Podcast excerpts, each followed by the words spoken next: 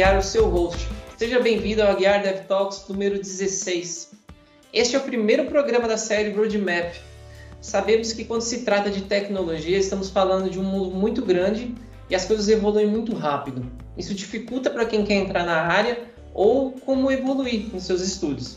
O intuito dessa série é servir de guia explicando um pouco de todos os assuntos dentro de uma profissão, como programador front-end, back-end, QA, DevOps, enfim. E para começar hoje, vamos falar sobre o programador back-end. E trouxemos alguns convidados para nos ajudar a começar muito bem essa série. Tenho aqui comigo o Roberto e o Ricardo do canal Dev em Dobro. E tenho que dizer que o, o nome do canal é perfeito. Vocês aqui no, no podcast, pode não, se não conhece o canal deles ainda, né? Tá ouvindo aqui no podcast, às vezes não vai entender, né? Mas os caras são gêmeos. Então, assim, é, caiu como uma luva. E, e, aí, pessoal, como é que vocês estão? Opa, tudo bem? Muito obrigado, primeiramente, pelo convite, Thiago. E é isso que o Thiago falou. A gente tem esse canal Dev Dobro, eu e o, e o Beto. É um canal bem voltado para o pessoal que está começando na área. A gente trabalha com back-end, mas o canal ele é bem focado para o pessoal que está tá querendo entrar na área de front. E eventualmente a gente vai falar sobre back também em algum momento. Mas é isso aí, valeu pelo convite e prazer em conhecer. Tenho também aqui comigo o João Souza, que compartilha lá um conteúdo muito legal no Instagram, que foi aonde eu conheci ele, e convidei aqui para trocar essa ideia. E aí, João, tudo bem com você? Fala, Thiago, tranquilo. Agradeço bastante o convite também. É, como o Thiago falou, eu produzo conteúdo no Instagram e também tenho um canal no YouTube. Então, para a galera que estiver querendo aprender mais sobre JavaScript Node, só dá uma conferida lá. Legal, os links aí para os perfis Instagram e YouTube vai estar tá tudo na descrição. E comigo aqui também, para não fugir do hábito, o meu co-host aqui, que toca os meus projetos muito loucos. Fala Peixoto, beleza? Fala galera, aqui é o Peixoto. Já vou começar com polêmica, porque eu já vou confessar que eu gosto mais de back-end do que de front. Mas eu quero mesmo hoje é saber se esse povo tá testando tudo aí que tem feito aí. Vamos descobrir hoje. O que há vai pegar no pé. Se você é novo por aqui, veja lá também o Aguiar Dev do YouTube e se inscreve no canal. Temos conteúdos lá sobre tecnologia, carreira e empreendedorismo. Nos siga nas redes sociais, Instagram, Facebook, LinkedIn e Twitter. Hoje é muito comum a divisão entre o back-end e o front-end, mas mesmo com essa divisão, ah, ainda são mundos muito grandes e facilmente a galera pode se perder no processo de aprendizagem. A gente vai se basear aqui numa imagem que eu vou deixar o link na descrição, que é sobre um roadmap. Como a gente disse aqui, a série roadmap, a gente vai passar por todos os tópicos possíveis dentro de um cargo, né? hoje em específico programador back-end, e a gente vai trazer um pouco da nossa experiência, né? É, falando um pouquinho sobre o que a gente sabe, sabendo que nem todo mundo aqui vai saber de tudo que está naquela lista, e ok, é uma lista imensa, né? E falar um pouquinho da relevância de cada um daqueles tópicos, né? Se houve, né, alguma relevância na, na carreira de cada um, né? Então, indo lá para nossa imagem, você que, como eu comentei, não se esqueça, o link vai estar tá na descrição, se você quiser ver. E vamos começar pelo primeiro tópico que nós temos aqui, internet, a boa e velha internet, né? E aí a gente tem aqui alguns subtópicos, né, como HTTP, DNS, domínio, é, sobre é, rosteamento, vamos dar brasileirada aqui na palavra, enfim, né, entender da internet e algum, algum desses pilares mais básicos, né? É, vou puxar aí para de vocês primeiro para começar já. É, alguém pode falar um pouquinho para mim aí sobre, bom, a relevância de conhecer a internet aí, né, esses, esses pilares que estão lá, né? A gente mesmo, você talvez aí entrando num site e não sabendo, mas esses pilares estão lá e, de certa forma, é importante conhecê-los. Cara, eu acho muito bacana conhecer uh, meio que o, o, básico da internet, né? Comigo é muito assim, eu, eu não me sentia satisfeito quando eu estava tipo, na faculdade estudando desenvolvimento web e eu não fazia ideia do que, que era um protocolo HTTP, eu não fazia ideia de como é que é, eu resolvia uma URL para um IP, porque eu sabia que essas coisas existiam, só não sabia como é que elas se conectavam. Então eu acho muito bacana. E aí já vai um, um lado que foi bom, pelo menos para mim, de fazer faculdade na área, né, que eu fiz ciência da computação, porque na aula de redes que a gente teve lá foi meio que a, a, solução de todos esses meus problemas, assim. A gente acabou abordando todo esse funcionamento de protocolos, é, o básico da comunicação, abertura de sockets, é, é, enfim, envio de pacotes, como é que toda a parada ali por baixo funciona. Eu acho muito bacana, mas sinceramente, se for da minha opinião, não sei se esse deveria ser o primeiro passo de quem quer trabalhar com back-end. Acho que dá pra gente começar até um pouquinho antes. Mas e aí, galera, o que, que vocês acham? Eu concordo um pouco contigo, acho que talvez talvez a parte de OS ali, que seria o próximo tópico, uh, seria talvez seria um pouco antes. Porque a gente começa a trabalhar com o sistema operacional muito antes, às vezes, de. Uh, a gente já tinha o sistema operacional muito antes da internet, da internet. Então, a gente começava, acho que nesse passo, quem é mais antigo, né? A gente já, como a gente já começou a ter computador, a gente já tinha internet no computador e tudo, né? Mas quem é mais antigo não tinha isso ainda. Então, uh, talvez ele tenha botado nesse roadmap, né? Porque ele é um roadmap, eu não sei de quem ele é exatamente, mas é de uma pessoa que acho que são várias pessoas ou um repositório onde eles fazem esse esse dão esse caminho todo, né, de um, de um desenvolvedor back-end, mas talvez a internet para ele seja mais importante de entender primeiro, porque uh, até porque o sistema operacional talvez seja um conhecimento um pouco mais complexo. Né? A internet a gente já está meio, hoje em dia a gente já está bem acostumado, né? Então acho que esse roadmap ele é muito atualizado para hoje em dia mesmo, né? Tanto é que ele é atualizado todo ano.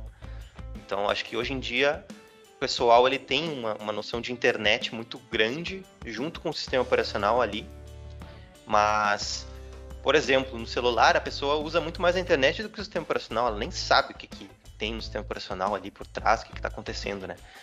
E, mas ela já tem contato com a internet, então talvez nesse sentido a internet seja realmente uh, o primeiro passo assim para muitas pessoas. Porém, a gente está falando de programadores nesse roadmap, né? A gente não está falando de clientes finais ali, de pessoas que estão usando um aplicativo. A gente está falando de gente que está desenvolvendo realmente. Então, talvez, para mim, assim, eu concordo um pouco com o João. Acho que talvez uma noção básica de sistema operacional e conhecimento geral, né? Que daí é, é, é, é memory management, né? É gerenciamento de memória, tudo isso que tem que é muito importante para um programador saber. Talvez, talvez seria ensinado antes um pouco da internet. É, isso que você falou é legal também, porque vocês puxaram, né? Porque querendo ou não, a internet Lá no final também tem um computador com sistema operacional lá, seja ele qual for, mais simples, mais complexo, né? É um pouco diferente aí do comum para o usuário, mas como vocês comentaram, ele tá falando, não é um usuário comum que a gente está comentando, ele está falando de um programador. Então, realmente, é, eu acho que o sistema operacional é, é faz mais sentido ser um primeiro tópico, até porque, como vocês comentaram, pode ser meio bizarro, né? Mas quando a gente tinha computador antigamente, não queria usar essa palavra, mas antigamente, é, internet era luxo, não era algo acessível, né? Claro que eu acho que em relação a uma outra geração, eu, eu tive isso muito mais cedo, mas ainda assim não nasci com acesso à internet, né? Vivi muitos anos sem saber sequer o que era a internet. É, o meu primeiro computador, com o meu primeiro computador eu ganhei, sei lá, é, relativamente jovem, devia ter uns 10 anos. Então, assim, você não tinha eu não tinha internet ainda, então você tinha que se virar com o que você tinha, então você tinha que conhecer a máquina, então você ficava lá fuçando, entendendo, e ele, ele tem um universo, né? A internet expande ele, mas ali no teu colo tem muita coisa para poder conceber aquilo que você está usando, né? Então faz muito sentido, mas voltando a falar um pouquinho ainda do bloquinho de internet, é interessante a parte aqui do que eu li sobre domínio, DNS, Cara, lembro a primeira vez que eu fui tentar entender isso, como era confuso saber que o domínio, que era aquele nome, tem um lugar que sabe que na verdade tem um endereço de IP por trás que vai achar aquele negócio para você. Era uma coisa assim, quando eu entendi, eu me senti um engenheiro da NASA. Falei, mano, já podem me mandar para a Lua, eu já sou capaz, assim, é... mas é, é, é bem interessante, né? Bem interessante mesmo. Não sei vocês, mas eu não costumo ver muito assim, a, por exemplo, cursos começarem ensinando essa parte de, de DNS, de HTTP, né? Mais ainda cursos online, né? Eu digo. Geralmente o curso vai direto para a parte da programação. Então a pessoa vai acabar vendo a parte do DNS quando ela, sei lá, fizer o primeiro freela, ela vai ter que botar aquele site no ar, ela vai ter que começar daí, ela vai meio que né, quebrar a cara ali para tentar descobrir como, como o DNS funciona, né, como HTTP funciona, HTTPS, esse tipo de coisa, ela, ela, a pessoa vai ter que aprender depois, né? depois que ela já programou o site. Geralmente a pessoa, assim, eu, eu não sei se, se essa, esse roadmap ele é mais acadêmico, talvez seja, mas no mundo real, eu confesso que eu não vejo muito a internet sendo o primeiro ponto, que nem o pessoal já falou aí. A pessoa não vai estudar, eu vou estudar aqui o que é o DNS, vou estudar aqui o que é o HTTP. Não, a pessoa vai estudar a linguagem de programação, né? Então era só esse ponto que eu, que eu queria levantar também. E, e acho que é isso. Cara, acho que, que, é, que, é, bem isso que você falou, assim, eu, eu fiquei pensando aqui enquanto vocês estavam falando, né? É, a gente vai ter, querendo ou não, algum contato ali com, com o sistema operacional, mas eu acho que mesmo que a gente comece ali, que, que vai começar ali o programador, cara, é a linguagem. Que aí come, e a gente já começa todo o processo com uma das maiores polêmicas da comunidade. Qual linguagem é melhor? Por onde eu devo começar? Né? A gente tem aí um monte de paradigmas diferentes, um monte de linguagem, enfim, e tal, né? E aí vendo aqui até no, no, no roadmap aqui que a gente está seguindo, a gente tem ali a, a, sugestão, né, a principal aqui como JavaScript, né? Queria saber assim, um pouquinho de vocês aí, né? Vocês, vocês trabalham com JavaScript, vocês é, veem que tem outras possibilidades, né? O que, que vocês acham assim quando a gente já está falando da linguagem de programação? Beleza, só queria puxar um pouquinho um ponto. Uh, agora não sei se dá para fazer isso, mas Manda. Não, eu queria saber, eu queria falar um pouquinho daquele, daquele tópico do Basic no, Front-End Knowledge. Bora. Só porque eu acho que ele é bem interessante uh, ter um ponto de front-end num roadmap back-end. acho que é. Porque. E isso é uma coisa que eu e o Mano, eu e o Cadu falamos bastante no nosso canal, né? A gente, nós somos mais voltados para o back, mas a gente tende a, a ensinar as pessoas o front. E isso tem um porquê porque é que a gente realmente acredita que o front ele seja um pouco mais fácil para a pessoa que está começando não sabe nada de programação. Que ela vai ter um contato assim uh, um pouco mais facilitado, né? um pouco mais fácil de, de, de, entrada, assim. Que nem eu sempre brinco, quando tu vai botar o pé na água, assim, para ver se a água é gelada, tu não vai lá e bota o pé inteiro, tu bota o dedinho. Então a pessoa tem que botar o dedinho ali para para ver se a programação é, é para ela mesma, se ela gosta ou não, e talvez a parte de front seja uma parte interessante dela fazer isso por causa do feedback visual que ela vai ter desenvolvendo ali.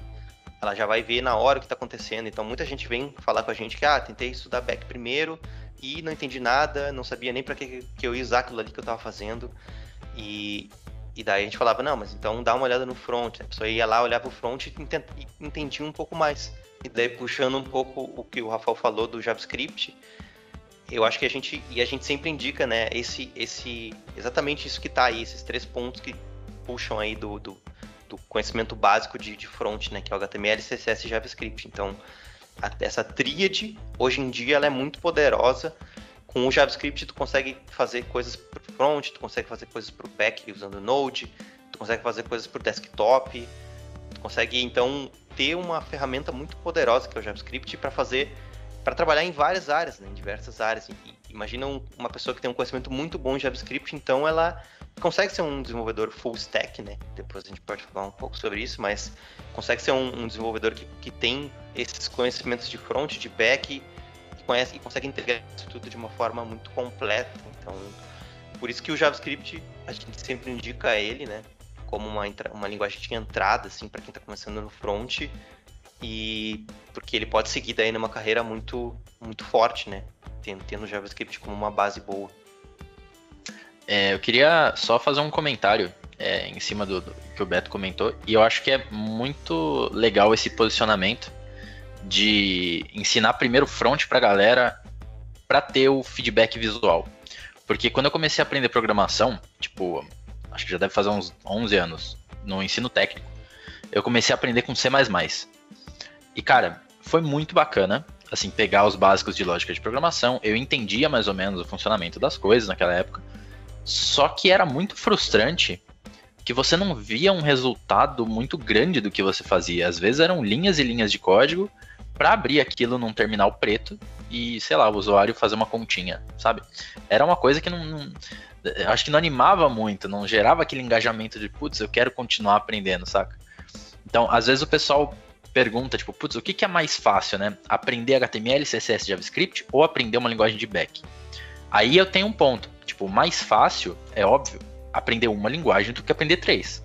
Mas o que, que vai te dar mais vontade de continuar na carreira? O que, que vai brilhar os seus olhos ali quando você termina de programar? Aí já é o ponto do cara que consegue fazer um front bonitinho. Às vezes aquele formulário de login ali que tem tutorial a rodo no YouTube, mas a galera faz, vai achar muito louco, fala, putz, agora eu posso ir para a NASA fazer o site da NASA. Mas pelo menos ele continua, e eu acho que isso é o que mais tende a agregar para a comunidade, para a galera que está começando. Sim. Acho, acho muito legal esse, esse, comentário de vocês, assim, né? Eu tenho um amigo, até o Aguiar também é um amigo em comum nosso, assim, que ele sempre fala ali, você quer chamar a atenção de uma criança, tem que fazer alguma coisa piscar, né? Ali, primeiro ali pra ela ter interesse, pra ver como que é, e pô, tá, mas como que isso pisca, né? Aí ela vai depois, né? Se tiver essa curiosidade, continua ali e, e vai. Então acho, acho bem, bem interessante, né? É, eu que, que não, não sou um desenvolvedor, é, tenho hoje, por trabalhar com qualidade assim, ter que tive que aprender também, né? Enfim, na faculdade, etc., sobre programação. E eu acho que era, que era bem isso, assim, era, era muito o sentimento que eu tinha no começo, né? Poxa, beleza, né? Eu comecei com Java e trabalho com Java até hoje, assim, mas assim, você vai lá, você, você faz um, um main que dá um hello world na tela. Ah, você fez seu primeiro código. Tá, mas, cara, que, que porcaria, assim, né? Porque eu quero, eu quero ver uma telinha ali, eu quero clicar no, no, no, no botão. Então é bem interessante, gostei muito aí do, do comentário. É, bem legal. A gente, a gente fala sempre que é legal quando começa a mostrar para as pessoas que estão iniciando na área algo mais próximo do mundo real mesmo. Que é o que vocês estão falando, né? A pessoa não vai usar ali, geralmente quando ela está começando, quando ela é júnior ou estagiário ali, né? mesmo front ou back, ela não vai fazer no dia a dia dela um código ali na, na, no terminal, né? Que geralmente é o que o pessoal ensina primeiro na faculdade. Então, quando o projeto é mais voltado para o mundo real mesmo, anima muito mais, né? Então, essa é uma coisa que a gente sempre comenta, né? Até porque se tu estudou ali o HTML CSS um pouquinho de JavaScript, tu já pode fazer um freela, por exemplo. Já pode fazer um freela para alguém, alguém que tu conhece aí, ou vai no, num estabelecimento aí próximo da tua casa e oferece um site. Às vezes tu consegue até cons consegue ganhar um dinheirinho, né? Já consegue, ou consegue até uma vaga numa empresa aí com, só com HTML, CSS e JavaScript e depois tu consegue aprofundar mais no, na parte do back-end. Mas se a gente for parar para pensar, é difícil de uma pessoa que está iniciando vender um projeto de back-end como freela, né? Esse tipo de projeto geralmente é um, um, tipo de projeto um pouquinho mais avançado, então isso é uma, uma, um negócio legal também, que aprender o HTML e o CSS um pouquinho de JavaScript ali, a pessoa já começa, consegue até ganhar um dinheirinho. Não, isso é legal, tanto profissionalmente né, quanto academicamente. O, o front-end você precisa. Você consegue fazer um entregável com menos, né? Para você fazer alguma coisa assim mais relevante, vamos falar assim, que vai te dar aquele negócio, nossa, que da hora eu que fiz. Só com back, com algo voltado para back-end puro, sei lá, imagina, ler um arquivo de um lugar e subir no FTP, alguma coisa, uma solução um pouquinho mais trabalhada, primeiro que vai envolver outros conceitos e você vai codar muito mais, né? Tem todo esse, todo esse lance. Mas falando do saber um pouquinho de, de front, é, é interessante, eu nem esperava que isso estivesse aqui nessa lista, mas é algo que faz verdade. Eu tenho um case da, da minha carreira, algo simples, mas que, que saber, eu conheço, saber o básico, né? Já falando aí, meu forte é, é, sou back, me viro no front, né? Um discurso aí que a gente gosta de fazer. Porque assim, se eu falar que eu sou full stack, vai que alguém me dá uma div para alinhar, eu passo vergonha. Então eu mando essa. Então aí, o que, que aconteceu uma vez? Eu precisei fazer, era um serviço que precisava enviar e-mail. E aí tinha tipo aqueles modelos de, de e-mail em HTML, tinha que ser dinâmico, né? Tinha um negócio em HTML, que você fazia um replace das palavras e tal. Só que você precisava entender de HTML para poder fazer um negócio minimamente razoável ali e tal e enviar e fez diferença ali para mim, né? Então, assim, realmente é interessante saber como o front funciona, mesmo você sendo um back. E falando um pouquinho também da parte ali do sistema operacional, duas coisas que eu acho muito interessante, que eu, eu li lá entre as caixinhas. Uma é relacionada à gestão de memória, né? Tem pessoal, quando está trabalhando aí, mesmo, independente da linguagem tipada ou não tipada, mas saber que saber que né, você tem lá tem memória RAM, você tem memória em disco, saber que a operação mais lenta que um computador realiza é em disco. Ah, é mais rápido fazer memória, então vou botar tudo na memória. Só que tem a contrapartida de que a memória costuma ser muito menor do que o disco. Então, assim, tem tudo um lance de qual prato você quer quebrar, né? A sua necessidade. Ah, vou gerar um arquivo que é mais rápido eu gerar em memória. Ah, beleza. Mas esse arquivo vai, ele vai, sei lá, estourar minha memória. Então é melhor gerar num lugar que seria o disco que é mais lento, mas que não vai estourar. Então assim, são coisas que se você não sabe dessas essas é, essas características do cenário onde você se encontra, como o computador funciona, né? Que tá falando aqui de programação parece algo super high-tech e tal, mas estamos falando de um computador. E são essas coisas básicas de construção, de construção e de funcionamento que fazem a diferença, né? E fazendo já um pingado lá em relação ao que o Peixoto tinha comentado de linguagem de programação, já dando a minha opinião e já polemizando, a sugestão que está aqui foi JavaScript. Eu acho eu, eu, eu, acho que é uma, é uma faca de dois gumes. É ditada de velho, ó, de novo. Mas vamos lá. E por quê? Eu acho que ela é boa pela sua flexibilidade, que assim, mano, você constrói um monte de coisa, ela não te ela não te obriga a fazer é, coisas de certas formas, tipo assim, ó, cara, você pode fazer assim, assim, assim, assim, tem várias formas, né? Só que eu acho que essa flexibilidade às vezes também pode ser um problema. E aí quem está aprendendo que tem que adquirir a malícia, de saber assim, ó, beleza, é, aonde que eu quero chegar, por exemplo, né? Não só JavaScript, Python também eu acho que se aplica. Ruby eu não conheço, mas eu acho que deve estar ali é, semelhante, eu acho que é de script também, que o que, que acontece? Por elas serem flexíveis, ela, elas conseguem fugir de certos paradigmas. Que, por exemplo, linguagens tipadas, elas já te. Tem gente que vai falar assim, ah, você está engessado. É, é um ponto de vista. Você pode estar tá engessado, mas ela faz com que você não fuja de certas convenções. Né? E, assim, querendo não, tem coisas que só existem no mundo JavaScript, né? Tem coisas assim que, tipo, quase que não tem nome, não existe em outro lugar, só tem lá né? E, e não existe um, um, um, como é que eu posso dizer assim, um conceito, uma aplicabilidade em outros lugares. Você só faz aquilo lá, né? Com relação a, a, a JavaScript, eu acho que o Thiago fez uma colocação que ficou perfeita ali. É, porque se você souber utilizar a linguagem, você consegue ser muito produtivo utilizando uma estrutura mais flexível, codando às vezes mais em menos tempo, né? Se for se fosse comparar com outras linguagens, mas o, o, ele te dá muita abertura também para fazer aquele código macarrão, né? Que tem tudo num lugar só, que acessa o banco no mesmo lugar que retorna a página, no mesmo lugar que eh, faz a regra de negócio, então eh, você tem muita possibilidade para fazer besteira. Mas aí só para dar uh, um pontinho para a galera que, sei lá, pode ser que alguém ficou ouvindo e falou, não, então beleza, eu acho que JavaScript é a primeira linguagem, mas depois eu tenho que passar para outra. Não necessariamente.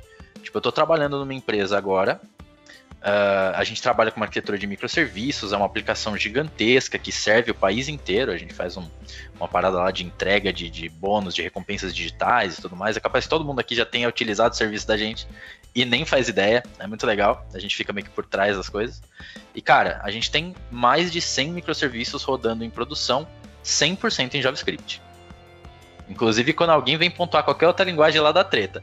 Então, assim, é, dá para vocês verem que dá para você codar JavaScript. Ah, claro, você vai precisar aprender os padrões de projeto que outras linguagens utilizam. Você vai precisar estudar mais sobre orientação a objetos. Só que, assim, você consegue sim chegar a níveis mais altos na carreira utilizando ainda JavaScript. Poxa, acho que falou tudo aí. É... Vou deixar uma última dicasinha para quem talvez já, já tá um pouco mais avançado aqui, né? Não para quem está começando, legal, escolhe a sua linguagem, vai ser JavaScript outra aí, depende do, do momento da sua carreira, enfim. Mas para quem já está trabalhando ali de repente muito tempo com uma linguagem, tal, é, eu vi um tweet, eu não lembro de quem, quem foi a pessoa que escreveu, é, mas eu achei bastante interessante. Tipo, por exemplo, eu trabalho com Java, então a gente tem toda um, uma forma de trabalhar com Java, né? E a pessoa falava no tweet assim, poxa, tenta aprender uma outra linguagem que tem um paradigma totalmente diferente. Sei lá, vai para uma linguagem funcional. Você vê uma outra forma de resolver os meus problemas e você vai aprender, eu acho que muito mais com, com isso, né? Saindo da, daquela caixinha, né? Mas isso, é, assim, é, é um experimento aí. Eu, eu tô tentando fazer um pouco disso. Acho que, que é interessante para quem já tem aí um, um, um, caminho já percorrido, tá? E aí, então, vou puxar aqui agora um outro assunto. Esse eu gosto pra caramba. Eu acho que tá muito em alta e, e é muito importante, que é, é controle de diversão, né? A gente, hoje, para a maioria das pessoas, talvez, a gente fala de controle de diversão, já vem o Git na cabeça eu sou dessas pessoas assim, mas enfim, não é só o Git, né? A gente tem outros serviços e tal.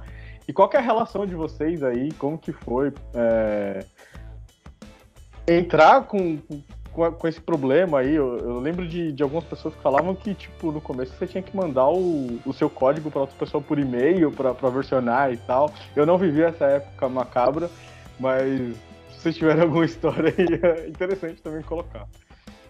Temos sim, com certeza. Histórias sinistras. Mas o kit, assim, a gente. Uh, o Cadu e eu, quando a gente começou ali, a gente não usava, né? Na verdade, não. As empresas que a gente trabalhava não tinham versionamento, código versionado, né? Era uma coisa que a gente, na verdade, lá naquele começo a gente nem sabia que existia, ou nem sabia que dava para usar, ou talvez até nem tinha ainda mesmo. Então a gente era no FTP. FTP de meu Deus lá, todo mundo mexendo no mesmo, mesmo FTP, subindo arquivo, baixando arquivo, então era uma bagunça total. Né? Tu site que... final.zip? É, site final.zip, tu pegava lá, baixava na tua máquina, descomprimia ali o zip, trabalhava, subia. Às vezes tu tinha que falar diretamente com o cara que estava trabalhando contigo ali do teu lado para ver, ah, eu mexi nisso aqui, tu mexeu alguma coisa nesse arquivo? Não. Beleza, vou subir. Ah, mexi. Ah, então o que tu mexeu? Aí tu ia ter que ir lá na linha, exatamente o que o cara mexeu, ver se não foi na que tu mexeu.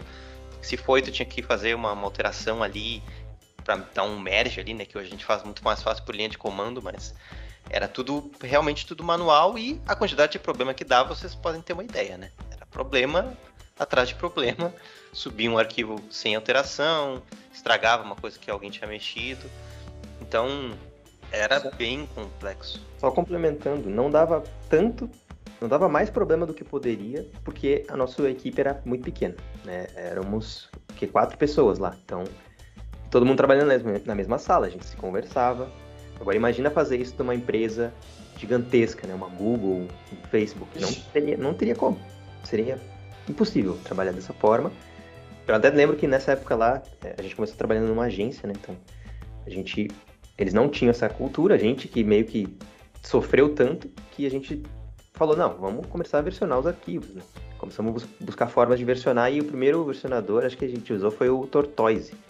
Não sei se vocês já usaram o Tortoise SVN, mas foi o primeiro que a gente começou a usar lá. É. Interessante também que era o versionado código na máquina do nosso chefe. Não era, não era na nuvem. era versionado na, numa máquina lá dentro da empresa e daí da máquina a gente puxava, fazia as alterações e tudo. Mas já era bem melhor que um FTP, né?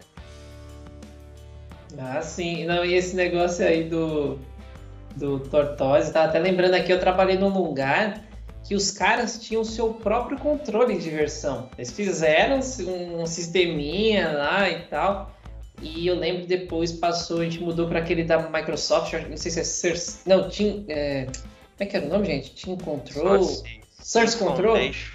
Team Foundation Server. F, eu DFS, acho, acho né? Antes DFS. de ser um server, mas acho que antes de ser o server assim na nuvem, aí tinha um servidor local, isso, mas era, era, era o, é o Team Foundation lá. Só que antes de ser na nuvem, a gente tinha o nosso servidor dentro da empresa e tal. E, e aí eu lembro que veio os, os consultores para a gente trocar e tal. E os caras. E aí eu lembro que um, um chefe lá, o gerente, eu acho que estava explicando para o dono, dono da empresa, que não era programador, mas estava tentando explicar para ele, né, por que trocar, enfim. E quando ele finalmente entendeu, eu só lembro que a, a, que eu soube depois, né, que a pergunta do dono foi como é que vocês trabalhavam assim? Porque, e é justamente o, o, que o Roberto falou, o que você talvez não sinta não sinta necessidade, às vezes, de um controle de versionamento, você está codando sozinho, né?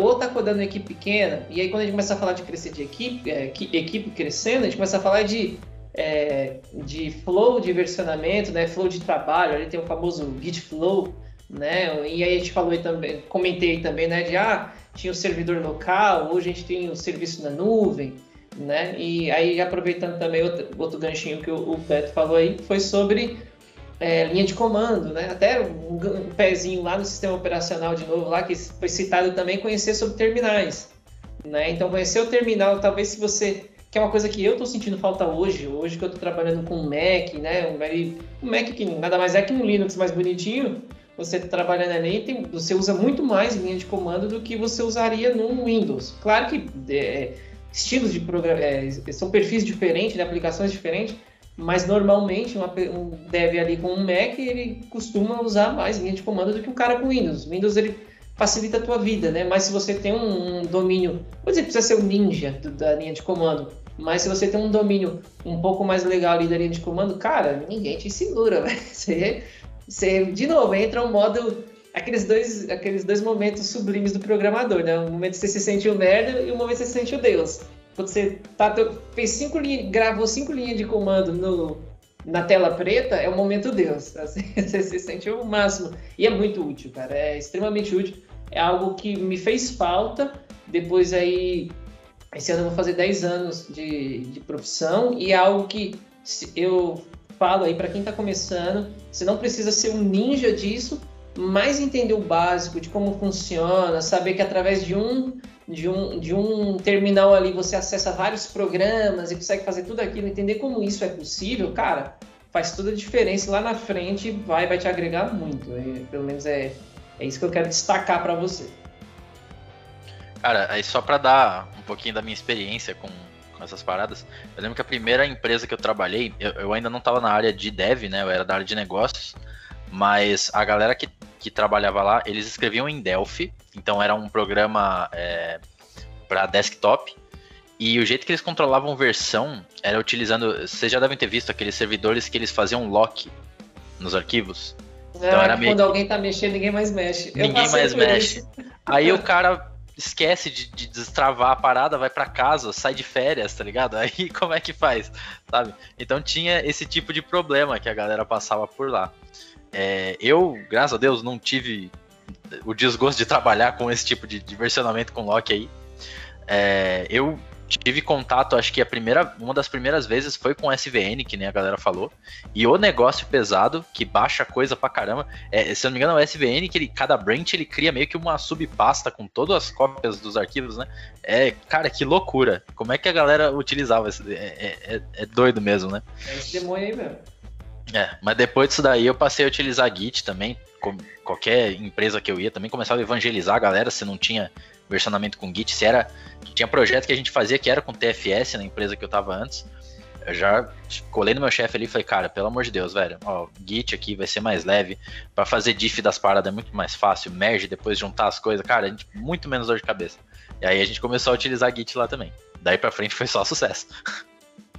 Nossa, agora que tu falou isso, eu me lembrei momentos tristes, né? Que a gente ia fazer, que a gente ia criar uma branch às vezes e podia ir lá tomar um café, dar uma volta na rua, ficava lá criando, e depois tu voltava, porque demorava. Cara, acho que, pelo, assim, pelo que eu tô vendo aqui, o Git é o, é, é o que foge às polêmicas quase, né? Tipo, meio que todo mundo é, resolveu um monte de problema de um monte de gente, de, enfim. E o legal é que, tipo, a gente falou aqui sobre linguagem de programação, tem algumas pessoas assim com, com experiências de, de, linguagens diferentes e tal, e todo mundo trabalha com Git. Então, assim, não importa, ah, se é Java, se é Go, se é JavaScript, Python, enfim, você vai trabalhar tranquilo com Git. Então, assim, é muito importante, eu acho que hoje, a gente falar desse assunto mesmo, colocar aí na lista de estudos, cara, vai fazer uma diferença danada na sua vida, assim, né? Dessa mãe aí, todo mundo quer ser filho, Peixoto. E só lembrando aí, pessoal, pra gente não. É, acho que uma dúvida básica aqui, não vou entrar tanto no detalhe, mas é uma dúvida que todo mundo acho que passa por ela. Git e GitHub não são a mesma coisa, tá? Não vamos entrar aqui tanto no detalhe, mas Git é, vamos chamar de motor de versionamento, é a forma como organiza os arquivos. E GitHub é um serviço na nuvem para você fazer a gestão do seu projeto que, olha só, usa Git por trás, mas ele é uma plataforma, dá todo um, um background ali. E mas no momento existem outros, não só o GitHub, existem outras com o mesmo propósito, como até tem aqui na imagem GitLab e Bitbucket são os mais famosos hoje, né? Também em nuvem, enfim mas não vamos entrar tanto nesse detalhe, até porque, olha só, tem um vídeo falando sobre o Git, gente, lá no canal da Guia Dev, então você, vou deixar o link aí no, na descrição, que eu fiz um vídeo sobre por que versionar e usar o Git para isso. Então, assim, é, aqui é só um overviewzinho, confere lá no canal. E, momento jabá. E aproveitando aqui, vamos falar um pouquinho de dados. Eu acho que está muito aí é algo que você. Outra coisa também, né? Você, o pessoal também confunde a. Quando a gente fala de dados, né, tem aquela velha profissão do DBA, né? Só que o DBA é uma coisa mais gestão, aquele cara que vai fazer é uma outra perspectiva do banco de dados, enfim, né? E a gente tem várias opções, né? Que eu sabia de vocês com quais você já trabalha com mais de um banco de dados, já puxar um ganchinho aí também de não relacionamento, se vocês também têm experiência com isso. Cara, eu aprendi banco de dados com não relacional. Vocês sabem que trauma que é isso? O meu primeiro banco de dados, é, eu aprendi na faculdade, foi MongoDB. Eu não entendia, pra, eu não fazia ideia do, do porquê, sabe? Eu acho que é, é uma problemática, assim. Você que está começando a estudar, segue o caminho do roadmap aqui. Você vê que ele começa pelos relacionais, depois que ele vai para aprender mais sobre banco de dados e aí o não relacional. Se você não entender o problema que o não relacional tenta resolver, vai fazer o menor sentido aquilo ali, saca? É, eu já cheguei a ter, a ter contato com com relacionais bastante, né? Depois, com SQL Server, com MySQL, Postgres e tal. Oracle, inclusive. E, cara, eu acho fantástico. Inclusive, eu, tenho uma certa preferência pessoal de quando eu vou fazer alguns projetinhos mais simples, utilizar relacional. Mas, né, ironia do destino, na empresa que eu trabalho agora, a gente só tem MongoDB também. Então, tem que saber equilibrar as coisas, né? É muito legal isso, porque eu foi o contrário, né? Eu comecei com banco relacional e depois, mais para frente, mais atualmente, agora eu comecei a ver os bancos não relacionais e a mudança de paradigma é bem grande e tu se perde um pouco ali para tentar entender como é que funciona o não relacional. Mas é bem o que tu falou, né? Tu começa a entender por que, que foi feito né, o não relacional. E o não relacional, eh, ele é um, uma tecnologia mais, mais nova, né, digamos que veio para resolver alguns problemas do banco relacional, mas do banco relacional ali que eu já trabalhei também com Postgres, mais que é, mais SQL, com MariaDB nunca trabalhei, uh, ah, MSSQL sim, é o que eu trabalho hoje, e Oracle eu já trabalhei também, e dos, dos não relacionais o Mongo, hoje eu trabalho com o Mongo também um pouco ali, e aqueles outros ali nenhum. O DynamoDB eu já estudei um pouquinho, mas hum, também muito por cima assim. E o banco de dados eu acho que é uma parte bem importante para quem quer ser back-ender, porque com certeza tu vai, em algum momento da tua carreira, trabalhar com algum banco de dados, ou não relacional ou relacional. Eu, geralmente eu acho que os back-enders ele tem, eles têm um pouco mais de probabilidade de trabalhar com banco relacional do que com não relacional, uh, pelo menos no começo, assim. Mas também hoje eu acho que está mudando um pouco, né? Os microserviços eles já estão usando um pouco mais os bancos não relacionais, porque eles tendem a ser um pouco mais performáticos ali e tudo. Eles não são tão engessados quanto os bancos relacionais, né? Tu consegue inserir coisas ali, não tem aquela estrutura formatadinha, bonitinha, que tem um banco relacional, tu consegue inserir campos uh, real time quase ali, né? Tu escreve ali um campo novo numa tabela. Isso pode ser bom, pode ser ruim também. Né? É, que nem de novo, voltando àquele assunto que a gente falou do engessar com o não engessar, né? Às vezes o engessado uh, é bom, porque ele não deixa tu fazer algumas coisas que podem destruir um, um serviço que está em produção, né? Então, esse trade-off aí que a gente tem nesse sentido também nos bancos. Queria trazer mais um ponto que eu estava pensando agora, que você estava falando, que é o banco de dados ele é exatamente isso que o nome diz, é um, ele é um banco de dados, ou seja, ele é só um repositório para guardar dados. E às vezes a gente não vê isso acontecer, né? A gente vê o pessoal colocando regras de negócio dentro do banco de dados. Então, para quem está escutando aqui, muito importante que vocês entendam que isso não é legal, porque o banco ele não deve ter nenhum tipo de regra de negócio dentro dele, até porque dificulta o teste, dificulta muito da gente conseguir. Muitas vezes não tem como testar se a gente coloca regra de, de negócio dentro do banco. Às vezes tem, só que daí acaba criando testes é, que poderiam ser feitos testes da regra de negócio no, na aplicação mesmo, né? Então, se atentem sempre para isso que o, o, banco de dados ele é só ele só deveria ser isso, né? Um, um banco, um repositório onde a gente armazena nossos dados. Queria colocar aqui, até fazer uma menção pro pessoal do podcast do Dev Cansados, que eles falam que tudo na vida é crude, né?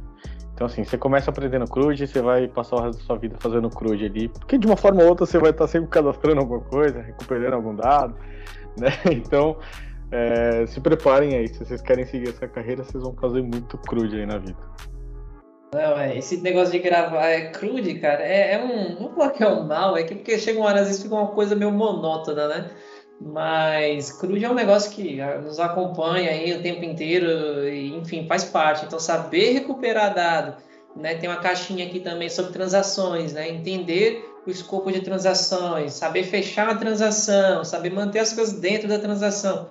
É um conceito que para mim aqui para analisar parece talvez simples, mas é de extrema importância, né? E voltando aí para o, acho que o, João foi o mais hipster aí, começou pelo pelo não relacional. Eu, eu comecei também aí pelo relacional, trabalhei com alguns desses. Acho que MySQL, o SQL Server e Oracle. Comecei com Oracle e os demais não. Brinquei um pouquinho com Postgres, mas assim, eu lembro até da entrevista que eu fiz uma vez, falei dos bancos que eu trabalhei e falei assim, ah, cara, mexi com esses bancos aqui, mas mesma coisa que eu fiz em um, fiz em todos. Assim, foi query, você montar query, não sei o que e tal, assim, nada específico. Então, mas dependendo do que você quer que eu saiba, né, vamos conversar aí. Mas assim, sabendo um, o que, que teoricamente a linguagem SQL ela nasceu para ser algo universal, né? Mas a gente sabe que às vezes um banco ou outro faz um puxadinho ali, tem uma coisinha mais específica para cada banco, mas no geral você saber um, você se vira muito bem na maioria deles, do não do, dos relacionais, né? Da parte de não relacional, eu só eu só brinquei mesmo, nunca trabalhei profissionalmente, passei em lugares que teve, né, um pouquinho de MongoDB ali, alguma coisa ali para log, não como é, algo principal, mas mas mas nunca tive que trabalhar diretamente com, com a, a tecnologia. Né? Mas agora, lembrando aqui, é, você entender de banco sendo back-end, cara, eu, é, salva vidas. Assim, eu estava lembrando uma vez aqui que, nossa, era, era terrível, mano. Tem um case aqui que... eu tô rindo de nervoso, cara, porque era assim, ó. Porque você olha umas coisas, você não acredita no que você vê, né? Porque, assim, famoso case do. que acho que todo mundo já passou, que o cara criou lá a tabelinha de cadastro e tinha o telefone, tinha o campo telefone. Só que aí o cara precisava do celular, né? Aí botou lá o telefone 2. Aí precisava do telefone, o campo telefone 2, né? Aí precisava do telefone de recado, ele botou o telefone 3, né? Algo nessa linha. Então imagina assim, alguma coisa voltado isso, só que tinha, por exemplo, na mesma tabela, em vez de ter uma, alguma coisa, é, uma outra tabela com a estrutura né, é, horizontal, criaram-se colunas na mesma tabela e só que você poderia ter N, e aí fizeram nove, né? Nove vezes, nove vezes um conjunto, um grupinho. Então vamos supor lá que tinha telefone 1, um, pessoa para recado 1, um, não sei o que 1. Um. E aí repetiu mesmo, só que o 2, o 3, o 4, não, não, não, não. E aí, né, vida de back-end. E aí o cara tinha um web service que tinha que retornar essa informação numa estrutura lá de XML e cada grupinho desses que eu falei para vocês tinha que ser um, um nó, um nó, de, um grupinho de nó no. Ó, falei XML, já, já tô me declarando velho de novo, cara, mas tô ferrado, tenho que aprender a melhorar meu currículo. E aí tinha que botar um grupinho, né? Para cada um desses. E aí, o que, que, o cara me fez? O cara não queria botar tanta mão no código, foi, foi tentar resolver mais com SQL. O cara me. Era uma tabela muito pesada, tipo, sei lá, assim, sem exagero. Quando eu falo 300 campos, eram mais ou menos 300 campos mesmo, assim, é horroroso mesmo. E, e aí o cara, que eu falei, ele tentou puxar a solução mais pro lado do SQL e não sei se era porque ele não queria mais mexer com código, se era conhecimento ou não. Então o cara fez basicamente é, uma consulta nove vezes, vamos supor que era nove grupinhos, né? Fez a consulta com nove vezes, fez um UOL entre elas. E era uma consulta mega pesada. E ele fez a, a mega pesada vezes 9. E aí dava timeout no bagulho, estourava, porque demorava muito. Enfim, tipo, eu já, os caras lá estavam falando, pô, demora 9 minutos para retornar o negócio. Eu falei, 9 minutos? Como assim 9 minutos? É um web service, mano. Tinha que ser, tipo, 9 segundos seria ruim. E, enfim, aí a gente falei, sai fora essa coisa aqui, esquece isso, traz aqui pro código, a gente modela do jeito mais bonitinho que tem que ser e consulta uma vez só. Então, assim, resumindo, cara, saber lidar com o dado, consultar, saber se você vai modelar a tabela, né, vai saber, vai guardar esse dado, também saber, né, a modelar o dado também é importante, né? Então, pelo amor de Deus, gente, é, evitem problemas. Se você faz parte do planejamento, e pensem nisso para evitar esse problema. E se você faz parte aí do, do legado, pegou a bucha andando, saiba também, né? É, a, é, tomar as decisões aí, o melhor custo-benefício. Eu, eu, também, assim, eu gosto de mexer o menos possível para resolver meu problema. Mas, já que vamos ter que arregaçar as mangas e mexer mais, mexe onde dói menos, onde vai ser mais, mais dói menos, assim, para o sistema, para o cliente, querendo ou não. É o cara que está do lado de lá pagando as contas, é ele que vai sentir, que tem que sentir que o produto é bom se vai doer você, só espero que você esteja, esteja sendo bem pago, porque faz parte do processo. É, bom, falamos de dados, né? Então, a caixinha aqui muito interessante que nós temos na sequência, é uma caixinha que eu gosto pra caramba, acho que aqui dá para falar muito também. Já até puxei um pouquinho aí, falei de XML, né? É sobre APIs, APIs a gente usa muito aí para Antigamente, né, não, de novo, antigamente, até parar com isso, mas é, eu acho que se usava muito APIs para integrações entre sistemas, antes não se usava tanto para um site, quando a gente não tinha essa divisão né, entre back-end e front-end, né, ah, vou ter uma API para o meu site, né, e às vezes nem faz tanto sentido, às vezes pode estar tudo junto, pode ser uma coisa menorzinha, tudo vai da necessidade, né, mas é, é algo que eu gosto muito sobre APIs, e aí quero saber também um pouquinho de vocês, né, da experiência de vocês com APIs. Eu, eu trabalhei bastante tempo, fiz uma, fiz um, uma pós-graduação na minha monografia, eu consegui falar sobre APIs REST, RESTful, né, o modelo tal, tudo que é possível fazer foi, foi bem gratificante falar sobre isso. É um tema que eu gosto muito. Aqui, desse aqui, desses temas até agora, esse aqui eu acho que é o que eu gosto mais. Só queria colocar uma uma coisa que até, que eu acho que algumas pessoas confundem assim, né? Já vi, principalmente QAs, né? Já vi falando isso assim. Você pega aquele aquele software monolito gigante, não sei o que, e de repente você cria uma uma interface ali, uma API para só dar alguma informação para alguém de fora e ah, tô trabalhando com microserviço. Cara, você só fez um endpoint ali e o seu sistema continua monolito. Então é, é, é diferente isso, tá? Então não, não necessariamente trabalhar com APIs quer dizer que você agora está trabalhando com microserviços. Acho importante deixar isso bem claro. Ah, fechou. Mas se eu fizer cinco APIs, não é microserviços? Você pode ter cinco monolitos, né? Poxa, ah, vocês os meus sonhos. Se eu renomear o meu, minha solution para microserviços, deixa de ser um monolito e passa a ser um microserviço.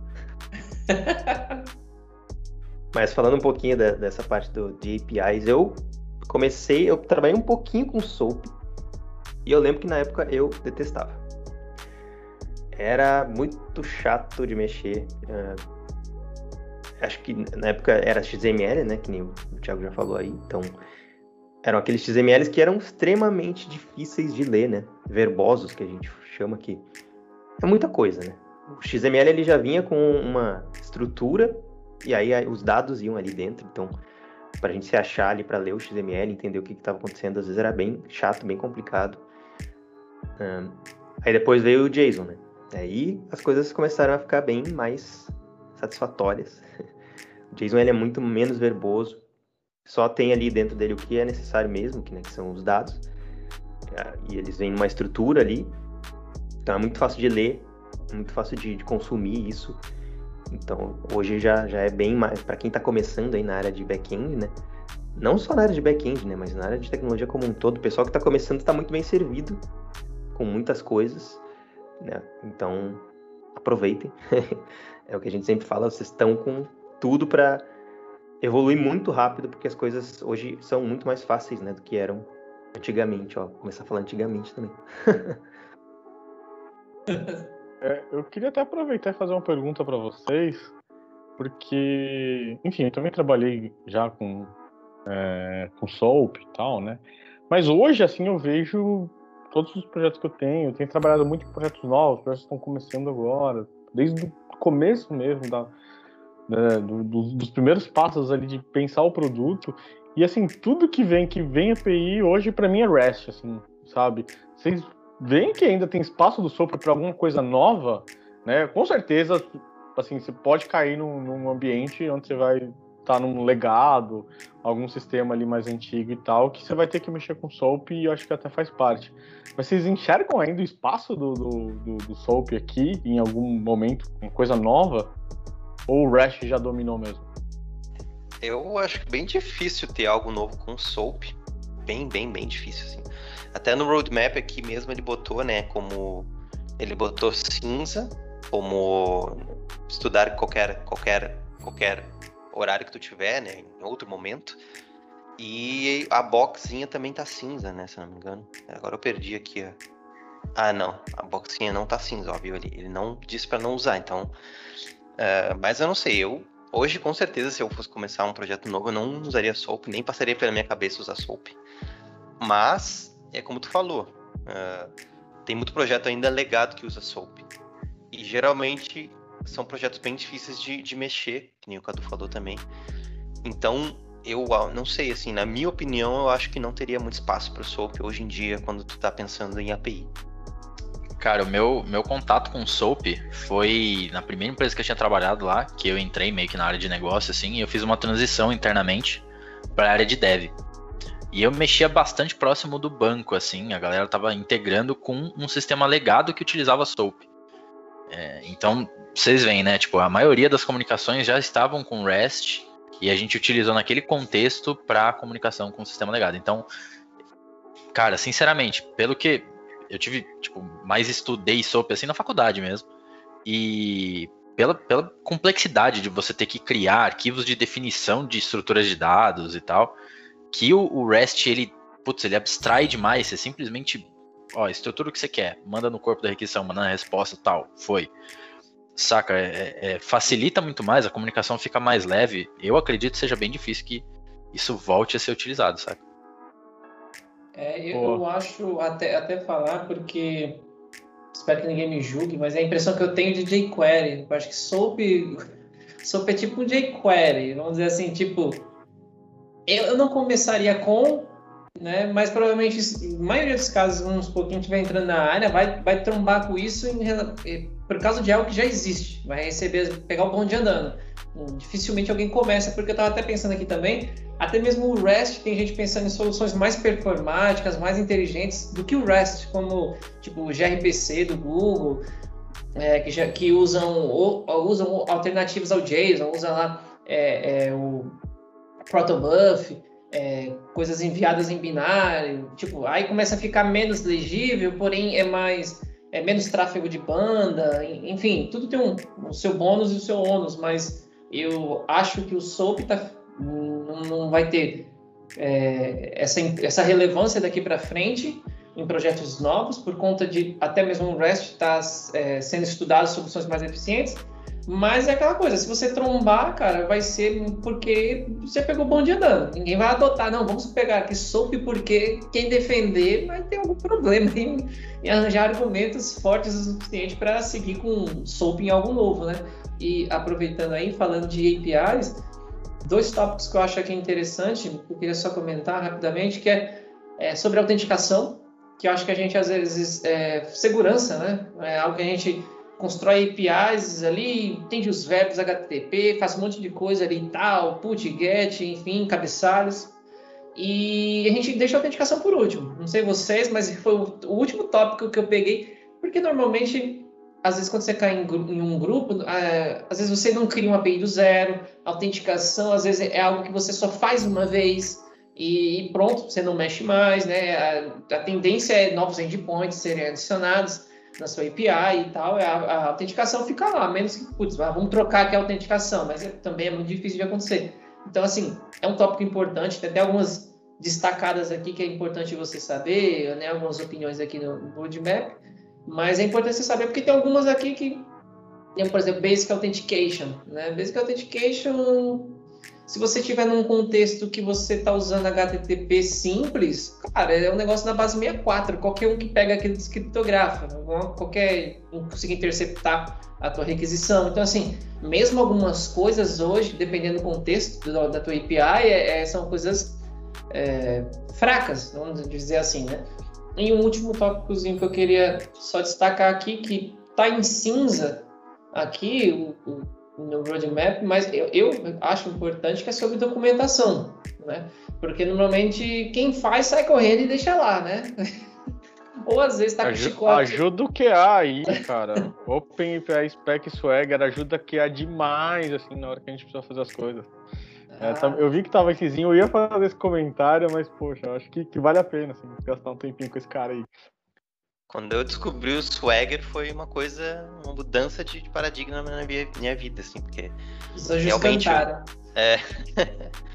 é muito é muito é muito fácil, né? Tu entrar ali numa URL, tu ter todos os teus endpoints, tudo que tu pode fazer ali. Tu, tu consegue ver os contratos, né? O que tu tem que passar, tu consegue ah, dar um usar aquele endpoint ali mesmo, né? Tu dá um tryout ali ou executar ali e consegue usar aqueles endpoints a partir de uma URL. Então, realmente para um QA, né, para uma pessoa que não, não participou do desenvolvimento, talvez mais técnico ali, ter isso aí é muito é muito bom até para até mesmo se tu precisa fazer algum tipo de mudança, né, num, ou inserir algum dado ou ah, fazer alguma coisa mais a nível de, de- em produção, por exemplo, né, que às vezes as pessoas não têm tanto acesso à produção, né? Então, com uma API tu tem esse acesso. Então, tu consegue fazer inserção, tu consegue buscar dados ali da API de produção, de um banco de dados de produção que tu precisa ver alguma coisa que tu precisa corrigir, né? Porque QA, isso é muito importante, né? Ele precisa ter acesso a isso, ele precisa ver dados, ele precisa, né? Então, o Swagger, eu não usava ele, comecei a usar ele quando eu entrei na, na empresa que eu tô hoje, e é muito, é muito, é muito, muito interessante tu ter essa ferramenta, né? É, e agora com .NET Core é muito simples de tu configurar para tua aplicação já ter o Swagger ali logo de, de início. Então não tem por, não, vejo muito motivo para não colocar, né? Só lembrando aí, né, a gente falando do Swagger, é algo que facilita muito a documentação, porque talvez se você nunca ouviu falar nada sobre isso, é algo que gera documentação para você, uma documentação via código, né? Você faz lá uns, uns notations, decorators, dependendo da linguagem que você tá, ali em cima do teu método e ele automaticamente você faz uma configuraçãozinha lá, uma vez só, e, e ele gera aquilo para você, uma página HTML bonitona, completa que você precisa e cara, sucesso. É, é, é muito legal o, porque a parte de, da- de documentação é realmente fazer a documentação, é chata. Mas ali da forma que, que, que o Swagger te propõe fazer isso aí, via código, você nem sente, é só mais uma linha de código. Então, cara, você ainda você entrou na tua zona de conforto. Então, é super tranquilo. Cara, eu acho que essa parada de documentação é- s- agregaria demais pro meu contexto atual, saca? Eu cheguei a ter contato com o Swagger um pouquinho, quando eu tava trabalhando na empresa anterior, que a gente mexia com C Sharp. Daí a gente configurou exatamente como vocês fizeram. E foi uma maravilha, assim, justamente pra você conseguir testar as paradas. Tipo, eu tava desenvolvendo um front para uma API que já existia ali. Nossa, que maravilha que é isso, cara. Agora, tipo, no, no contexto que eu tô agora, com, assim, centenas de microserviços Nossa. e nenhuma documentação de rotas, é uma aventura toda vez que a gente precisa fazer. Tipo assim, pra não falar nenhuma, a galera documenta as paradas no README. Mas vocês sabem como é fácil disso aí ficar desatualizado, né? Então, tipo, é, a gente sofre bastante. Eu tava até pesquisando aqui é, é, integrações de Swagger com Node pra ver o que, que dá pra propor pra galera lá. Cara, é Poxa. desenvolver um negócio para uma, pra um API e assim no escuro. Cara, às vezes é ruim para a gente mesmo que é back, às vezes assim, putz, quero saber, ah, um, que nem, por exemplo, onde eu trabalho, tem lá um, em alguns projetos que tentaram usar ali um pouco do, do CQRS e assim, tá tudo muito quebrado, o- o- os endpoints e tal, então assim, ah, um pedaço, se você alterar um bloco da página é um endpoint, se você alterar outro bloco é outro endpoint, se você alterar, é, então tá muito segregado. Então, assim, é muito difícil você decorar. São muitos endpoints. né, não chega a estar tão quebradinho em serviços, mas pelo menos os endpoints dentro do mesmo serviço, nossa, ajudaria muito se tivesse uma documentação. Com certeza. O... Isso ajuda tanto para vocês, né, para vocês se guiar no desenvolvimento, saber para onde que vai alguma coisa, como que eu falei aqui, né, pro, trazendo para o meu mundo, para os QAs aí, poderem ajudar na, na, parte de testes e tal. Eu espero que vocês tenham pelo menos testes automatizados, João, aí, que, que facilitem aí pelo menos. Não, isso a gente tem de monte, tipo assim, a, a cobertura de testes lá é absurda. Para é. todos os microserviços não, não nasce nenhum sem teste. Só que esse esquema de, de rotas, cara, mapear endpoints é complicado. Peixoto vai se emocionar. é boa. E aí, já que a gente falou até de teste, já vou puxar para o próximo, que para mim é um dos casos mais polêmicos de briga de QA e, e dev, que é cache. ah, deu bug, não, é o cache. Dá um ponto F5 aí, cara. então, vamos falar, vamos falar disso aí um pouquinho. Né? Vocês, vocês sofreram aí, vocês. Vou até primeiro fazer uma pergunta, né? Vocês já deram essa resposta pro QA aqui, ó. Não, Nossa! Pro cache. Demais! Demais. pro cliente. cliente. Eu nunca falei isso e nunca vou falar de novo. É, eu posso falar um pouco do cache. É, como eu falei, né? Pro cliente também muito, né? Ah, o cliente vai lá, tu subir um site para ele e ele tá vendo tudo quebrado ou coisas quebradas que tu não tá vendo. Aí é aquele negócio, né? Ah, dá um Ctrl F5, já limpou ali os, os, os, o cache do teu navegador e pega mal, né? Pega muito mal isso para quando tu tá entregando um projeto, assim. Então, esse, esse cuidado, assim, com o cache, acho que é uma coisa que deveria ser um pouco mais... As pessoas deveriam se preocupar um pouco mais com isso. Não acontece, né? Hoje em dia, lá na empresa que eu trabalho, a gente trabalha com cache do lado... Muito mais do lado do, do cliente. Então, isso é bom e é ruim, porque às vezes tu tem uma, por exemplo, tu faz uma modificação em algum algum dado em produção e aquilo demora aí uns 15 minutos, 20 minutos às vezes para refletir. Então, é ruim, porém, né, a gente sabe que o cache é muito importante pro usuário final, para que ele tenha uma experiência muito mais rápida, para que ele busque dados de uma forma muito mais rápida. Então a gente tem, a gente usa o Redis lá também e o Redis ele também tem essa, essa coisa de entregar dados de uma forma muito mais rápida, porque fica cacheado ali. Mas eu acho que é isso, assim. É... Server side ali, que é uma outra caixinha que tá ali, acho que eu nunca trabalhei com cache do lado do servidor, assim. No .NET eu sei que a gente consegue fazer isso, mas eu, eu nunca cheguei a realmente trabalhar, assim, no, no, no .NET com isso. E cache de memória ali, que também é uma outra caixinha, também nunca usei. Mas é, mas é isso. Cara, é, é legal que atualmente eu tô trabalhando só com server-side caching. Então, tipo, é, como eu tô trabalhando mais focado ali em, em back-end mesmo, né, com Node, a gente utiliza, e ainda mais num contexto de microserviços, vocês imaginam que deve ter bastante informação que é transferida de um lado para o outro repetidamente. Então, pra gente, às vezes a gente consegue ter um ganho incrível de performance numa coisa super simples, que é assim, ao invés de você buscar, sei lá, uma informação de configuração, uma informação de, de dados que, é, enfim, servem de base para cadastrar uma entidade, alguma coisa assim, direto no banco e em milhares ou milhões de, de, de, de requisições assim por segundo, você deixar aquilo já salvo em memória ou deixar aquilo em um Redis podem te poupar ali alguns milissegundos que no fim do dia vão te salvar horas de processamento, sabe?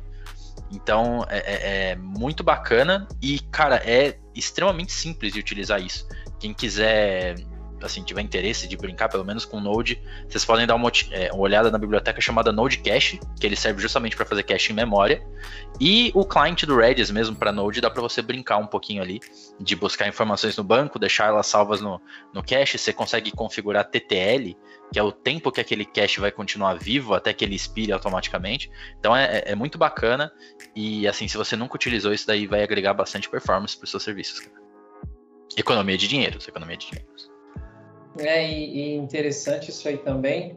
E engraçado que se não tomar cuidado também, cache também pode ser algo que vira uma muleta, né? Porque que nem o que o João acabou de comentar aqui, é o jeito inteligente, é para que cache serve. né? Você tem lá informações simples, são buscadas repetidas vezes, que são atualizadas rarissimamente. Você tem lá um cadastro super básico e todo mundo trabalha em cima dele. Então, por que toda hora o cara tem que buscar lá real time, né? Então, faz total sentido. O duro, às vezes, é quando a pessoa usa, como eu falo, quando se torna uma bengada, é quando o cara tem lá uma consulta pesada, né? Ao invés, eu sei que tem casos que, felizmente, não tem jeito, é, às vezes é assim, essa é a realidade, pronto. Mas em vez do cara é, se preocupar em melhorar aquela consulta, ou às vezes rever até mesmo onde ele está armazenando aquele dado, ele vai lá e tuxa cache X horas ali e lindo, sucesso. Mas na verdade ele só está tapando só com a peneira, né?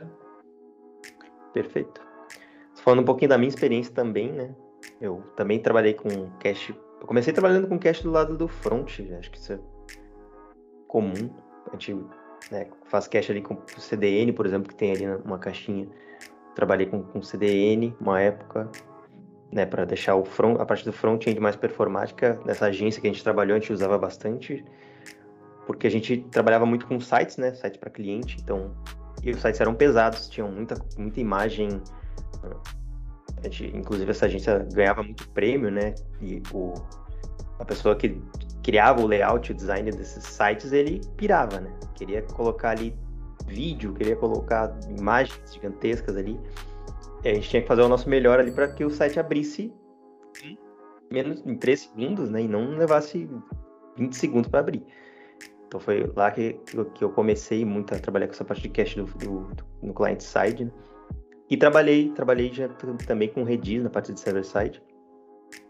A gente usou bastante, eu trabalhei num banco, né, um, um portal de um, um banco, PJ, e a gente já pegou o projeto com Redis, então foi, foi meio que a gente só utilizou o que já tinha, algumas, alguns pontos tinha isso que o, que o, que o Aguiar comentou, né, que talvez não, não, não, fosse, não foi a melhor decisão colocar um Redis ali naquele momento, mas era como estava, a gente tentou fazer o melhor que a gente podia ali, mas o Redis ajuda muito, né? Dados, por exemplo, ah, a gente tinha muito dado de usuário, então a gente não precisa ir no banco toda vez para buscar dado de usuário que a gente sabe que não vai mudar durante o uh, fluxo de, de, de, utilização né, do usuário na aplicação. Então, muita coisa a gente queixava do, de informação do usuário e tem que tomar também cuidado com segurança, né? Não dá para queixar coisas que não, que não poderia, mas tem todo esse trabalho para entender o que pode ser queixado, quando, quando vai ser cacheado, por quê. Então, Acho que esse também é um fator importante de, do pessoal que está começando a entender. Falando um pouco um pouquinho mais do, do Redis ou do Redis, como queiram falar, eu falo Redis. uh, a gente trabalha muito com, com ele lá na empresa que eu trabalho hoje. Ele não é só uma ferramenta de cache, ele é uma ferramenta de subscrição também. Ele tem PubSub, então ele é uma ferramenta extremamente completa, né? O que, que é o que, que é o PubSub, né? Tu consegue uh, escutar, basicamente produzir e consumir mensagens dele, como se fosse uma fila, como se fosse um, um gráfica da vida, né? E, e, esses dados eles ficam cacheados. Então, tu consegue escutar, escutar coisas dele ali e outra pessoa, outro cliente que está escutando aquela mesma fila, aquela, aquele mesmo, aquela mesma subscrição ali, ela consegue receber aqueles dados também. E como ele já está cacheado, porque o Redis ele é uma ferramenta de cache, aquele, aquela informação é, é servida para a pessoa, para o cliente ali de uma forma muito mais rápida. Então é, é uma ferramenta muito, é, muito legal. Tanto é que está marcado ali como, como sugestão de quem criou esse roadmap, né? É, o, o, Redis, o Redis, o Redis, né? Eu também não sei. Todo mundo fala de um jeito, a gente fala do jeito que o último falou. Esse é o padrão.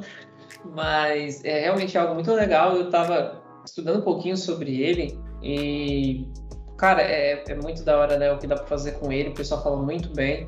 E, mas aí, lembrando, né? É um carinha. Ainda, na verdade, lembrando, eu posso até falar uma gafe aqui, vou até tirar uma dúvida com vocês. O Redis, ele, ele é um banco em memória ou ele grava coisa em disco? Cara, eu acredito que seja só em memória mesmo, né? É memória, né? É, acho que sim, uma memória. Ah, não, tá. Então aí até falando para então para você que tá ouvindo aí, só para só para garantir que ia falar besteira, por isso que é bom que a gente tá acompanhado. É, lembrando que é aquela velha história lá de novo, voltando lá aos princípios do sistema operacional, memória e disco, né? Quais são onde qual que você qual que é mais rápida? Pô, é memória, mais disco, você tem é, é, como se diz, você tem mais você tem muito mais capacidade de disco do que de memória. Então, assim, você tem quando usa Redis, você tem que ser seletivo com o que você vai pôr em memória, né? Tem que fazer sentido e lembrando que o seu contexto, né, para usar o Redis vai ser muito mais limitado do que normalmente é, você vai ter para usar em um banco que vai armazenar os dados em disco. É, muita gente quer usar o, quer usar o Redis como um banco de dados uh, não relacional, né? Ou um banco de dados, né? E não é, não é essa a proposta do, do, do Redis, né? Então tem que tomar cuidado com isso também. É a famosa bala de prata, né? Se eu, se eu botar Mongo ali, se eu botar Redis, não, não resolve o meu problema. Se já é cacheado, né? Eu vou botar todos os meus dados ali, vai ficar muito mais rápido. É, já tá tudo lá. É. Bom, gente, aí a próxima caixinha que a gente tem aqui, um pouco relacionado a. A gente tinha um pouquinho de autenticação relacionada à segurança, ali dentro de APIs, mas agora um tópico específico falando de segurança na web.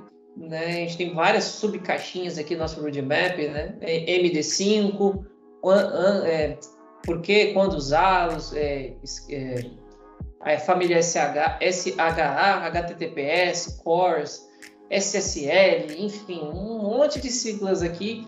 Uh, acho que eu não sou tão apto a falar de todas, mas uh, vou falar aqui da, da, da que está mais fresca da minha memória aqui que eu quero destacar, que é, que é o CORS, que é aquela famosa política de segurança, né? Quando você está requisitando isso, é, as API, todas as APIs por si só já, já tem isso de forma automática, de permitir a requisição a esse serviço apenas, isso por padrão, né?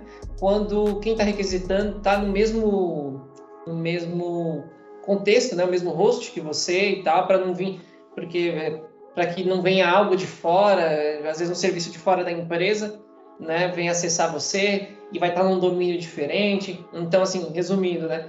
que isso se torna uma coisa de segurança, porque normalmente serviços das mesmas empresas se encontram nos mesmos é, nos mesmos hosts, né, na mesma origem, normalmente, né? Espera-se que por segurança, aí já tem meio que essa trava de forma padrão. Quando você quer que, ah, não, é, não, o cara está em um outro host, ele pode acessar esse serviço aqui, enfim.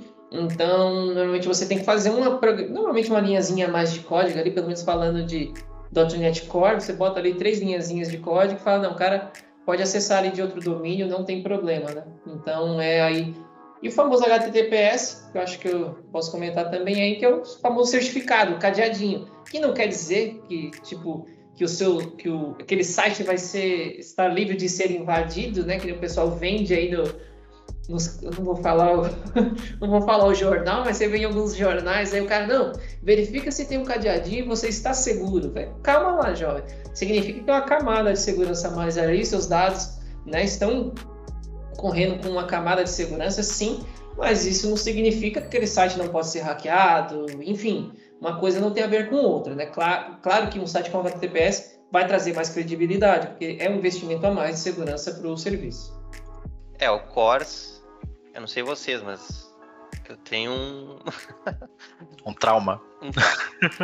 quem, tá, quem, tá, quem tá começando aí no mercado da, de programação, com certeza vai ter um pouco de dor de cabeça em algum momento com o Cores.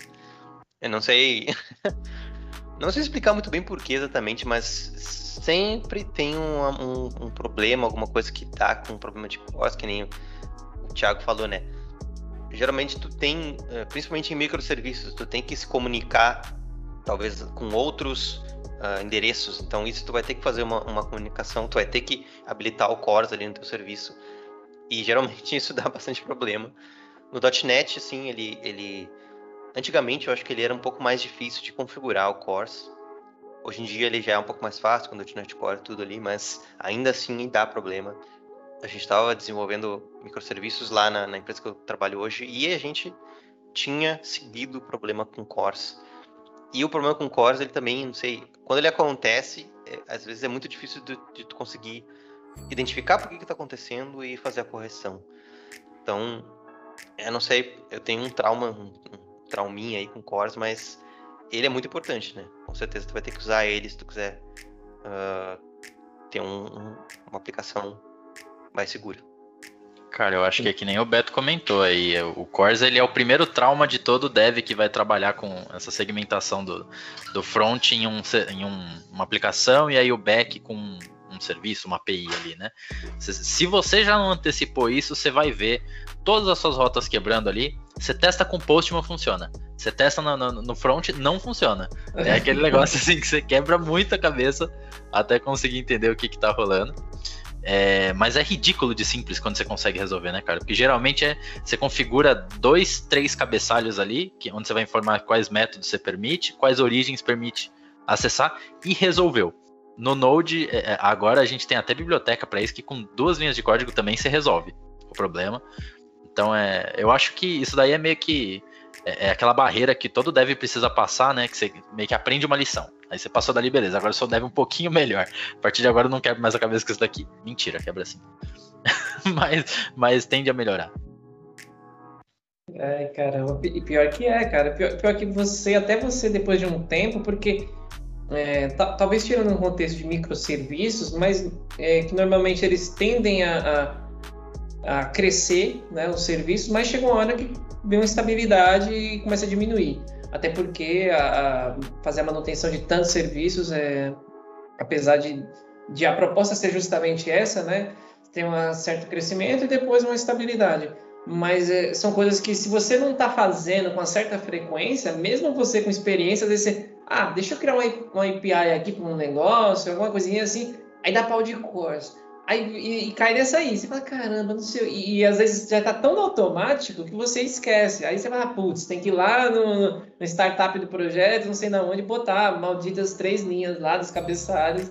E aí passa. Mas mesmo você, experiente, às vezes esquece desse negócio, porque não, não é algo que você faz à torta e direita, né? Sim, só, só comentando uma coisa que vocês falaram aí sobre correção de cores, né? Eu já fiz muito no início, que era simples. A gente, quando dá esse problema, a gente recorre a quem, né? Ao todo-poderoso Google. E vai lá e bota problema de core no lugar tal. Cores no, né, sei lá, .NET Core, cores. Primeira coisa que tu vai ver lá é provavelmente liberar todos para todo mundo.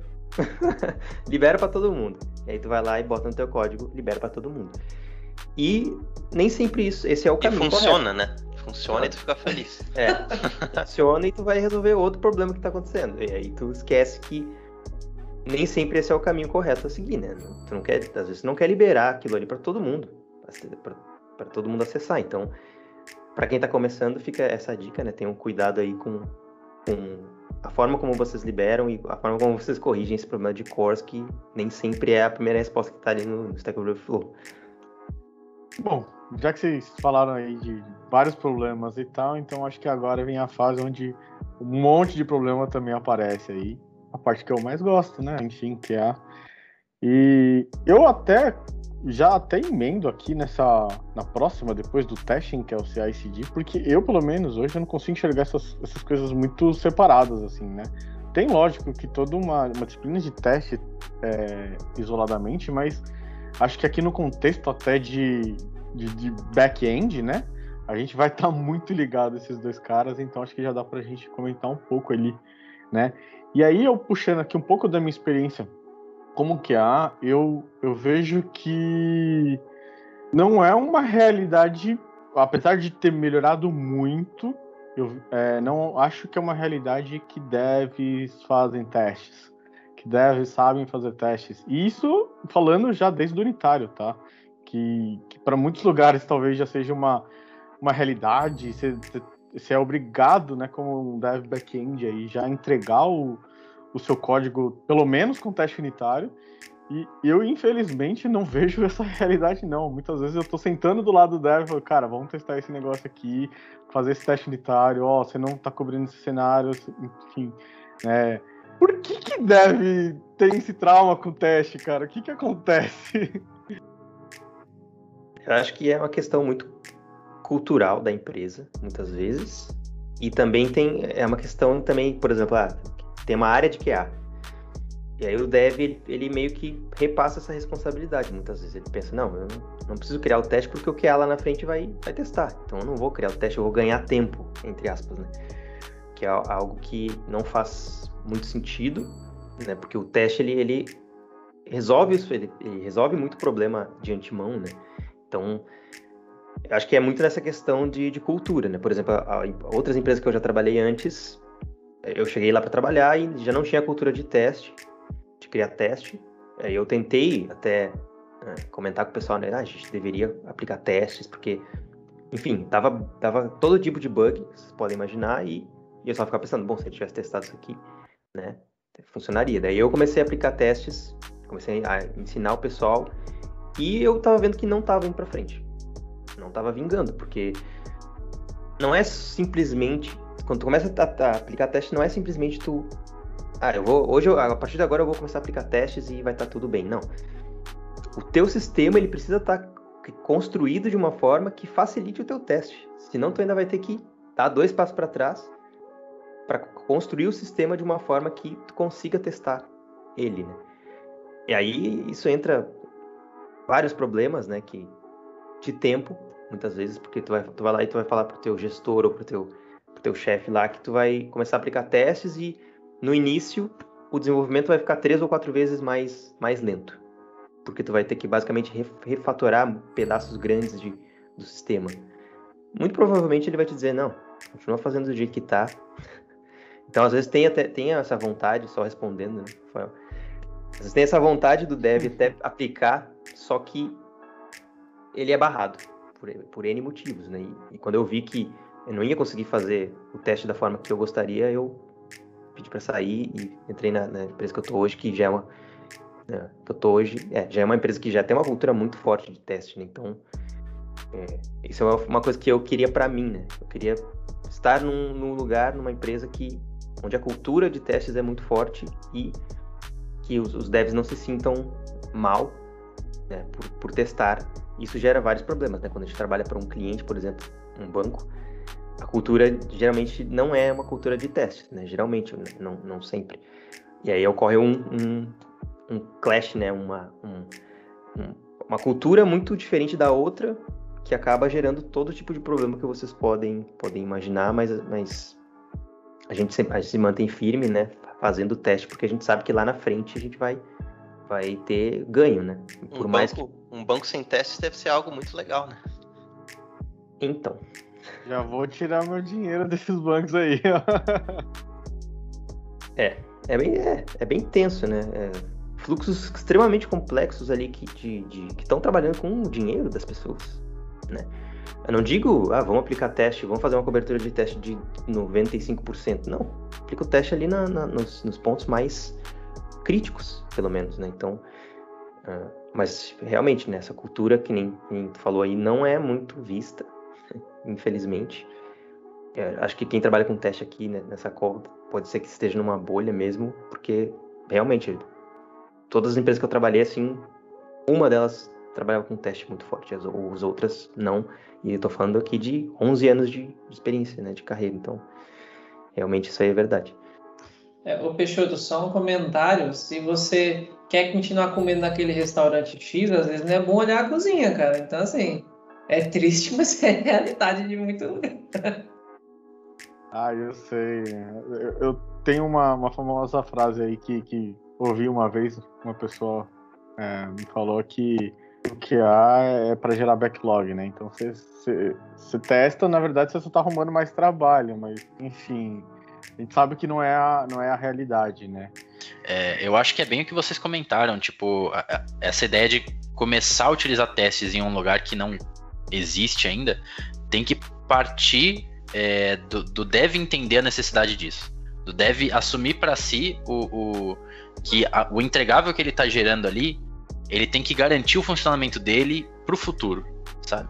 Ele não é, é, é, momentâneo ali. Você não vai entregar aquilo, ele vai continuar desse jeito. Se for algum sistema que ele vai continuar tendo manutenção, outras pessoas vão colocar a mão ali e uma hora ou outra isso vai quebrar. A gente, porque a gente tem certeza que isso daí vai quebrar. Agora, se você tiver o teste garantindo que ele funcione, pelo menos alguém vai perceber. E esse alguém tomara que não seja o seu cliente, né? Se você tiver o, o, teste ali, provavelmente vai ser o outro dev, vai ser às vezes você mesmo daqui a dois anos que vai perceber que aquilo ali é, precisa de alguma refatoração. E eu acho que vai partir bastante do dev também conseguir passar essa visão para gestão, porque a gestão, ela realmente, o que ela vai enxergar a partir do momento que você começa a codar testes, é que você está demorando duas, três ou quatro vezes mais para entregar uma funcionalidade. Se a, a gestão não entender a necessidade disso, se você não conseguir explicar para ele que você tira tempo do profissional de teste, que ele gastava fazendo teste de regressão em às vezes 20 telas, sabe, do, de um site complexo. Agora ele consegue ali fazer um teste só, é, mais funcional, dedicado de uma tela só, de um atributo ali, uma funcionalidade só. Se eles não entenderem isso, eles simplesmente vão barrar. E eu passei bastante por essa situação. Eu achei engraçado que o Cadu comentou isso, porque eu também saí da minha antiga empresa muito porque é, é, é eles limitavam muita gente com relação a essas evoluções é, é, de, de, desenvolvimento, né? A gente tinha um contexto muito engessado ali para programar e qualquer alternativa que era sugerida, inclusive um dos colegas meus sugeriu a gente começar a mexer com testes e era uma época que eu também não, não tinha muita familiaridade, mas eu animei de utilizar e a gerência caiu cortando a gente na hora, falando não, a gente não tem tempo para isso, vamos continuar porque a gente precisa entregar. E cara, mais hora menos hora isso daí estourou. Daí eu falei não, chega, eu quero eu quero continuar é, é, progredindo, né? E aí atualmente a gente tem essa, essa cultura e é meio, chega a ser até meio exagerado, sabe? A gente, é, o Cadu comentou ali de, ah, não precisa ter 95%, a gente tem uma cobertura muito alta de todos os serviços, sabe? Então, tipo, por mais que, que às vezes a gente tenha alguns problemas ali com documentação, pelo menos as funcionalidades a gente está sempre garantido que estão rodando numa boa. É, esse lance aí do, de, de, aplicar o teste realmente é algo complicado. Você custa muito a fazer e às vezes até aprendi um, um, um ditado com, a, com, com um ex-chefe meu que ele falou que ele até boa parte das coisas que eu fiz durante a minha passagem nessa empresa foi baseado nisso aqui. E eu jogava para ele. Eu falava, você que me ensinou assim. Mas, que era o quê? Às vezes é melhor pedir desculpa do que pedir licença. Então, assim, teste certas coisas que você vai fazer na tua empresa, tem certas coisas que você tem que chegar com a faca e o queijo ainda dando na boca. Se você chegar, ai, vamos fazer não sei o que, não sei o que, cara, a chance disso dar certo é muito baixa. O João mesmo falou que estava fazendo e foi cortado. Imagina quais seriam as chances se ele chegasse e comentar, ai, vamos fazer. Não, ele já estava fazendo e foi pivotado. Então, assim, tem muito lugar, muita coisa que você já vai ter que Mano, vai e faz. Não pergunta muita coisa, vai e faz. O máximo que eu vou fazer para você falar é isso aí. Putz, cara, prazo tá ali, o cliente tá, nas, tá indo fungando no cangote, o prazo tá apertado e deixa quieto. Infelizmente, é, pode acontecer. Mas se você ficar esperando essa boa vontade partir de gerência, não sei o quê, porque teste, como até o, o Cadu comentou, é algo cultural, é algo que tem que vir de dentro para fora, não é? Quem tem que se incomodar é quem faz, porque normalmente quem paga o preço é quem faz. Quem, a, a, o, o dev é, é, a, é a linha de produção, é ela que vai lidar com o ônus de não testar, né? E, e muito bem colocado ali pelo Cadu também, que ele falou, que muitas vezes não é só chegar, pegar aquele código e botar o teste, né? É, você, aquele código tem que ser testável e às vezes você tem aquela palavrinha que para uns é alegria, para outros é tristeza, que é refatorar. Né? A oportunidade de refatorar, quebrar em pedaços menores, colocar, dividir as responsabilidades, o que vai gerar um trabalho, mas é, vai, você vai colher lá na frente. Né? O duro do teste é justamente isso. É um, é um trabalho que você colhe os frutos a longo prazo. E normalmente os projetos não querem esperar esse longo prazo. Né? Você tem que entregar um negócio. E aí, até comentando lá um pouco da, da, do que o Peixoto perguntou aí, é, o, o, que eu vivi muito em relação à cultura de testes o, é muito relacionado a isso. Há um projeto que chegou. Tem um projeto que quem começou, eu não sei se pretendia é, fazer os testes ou não, mas estava no estado que não era, pelo menos é, todos os lugares dele não era testável, era só chegar e testar. Você tinha um prazo muito curto e, enfim, assim, coisas que eu já ouvi do tipo assim, que, que eu sou o tipo de pessoa assim, se a gente está caminhando, eu não gosto de tapar o sol com a peneira. Se a gente está caminhando para, ó, estamos fazendo assim, isso é ruim, vamos assumir o risco, todo mundo esteja claro, ó, isso aqui que a gente está fazendo, está fazendo dessa forma, o ônus é isso, a gente pode ter problema lá na frente. Ponto. Nada de tapar sol com a peneira, já que é para fazer assim, que todo mundo fique claro do, do das consequências né? E eu lembro até comentei isso aí uma vez e aí eu ouvi algo do tipo assim: "Ah, cara, não, não vamos abandonar os testes também, assim, se der para testar a gente testa". Eu tá, né? Tô ouvindo ali, uma correria, correndo e tal. Falei: "Mas como isso, né?" Aí a pessoa falando, fala, não, se for cinco minutos o teste, vamos testar, cara. Agora, assim, se for uma hora, já não dá. Eu falei, olha, uma hora, acho que nem, é, já é mais difícil acontecer. Agora, cinco minutos, nenhum teste é cinco minutos, cara. Eu falei tudo, eu falei, pelo menos, nossa, se o sistema estivesse testável, já não seria cinco minutos.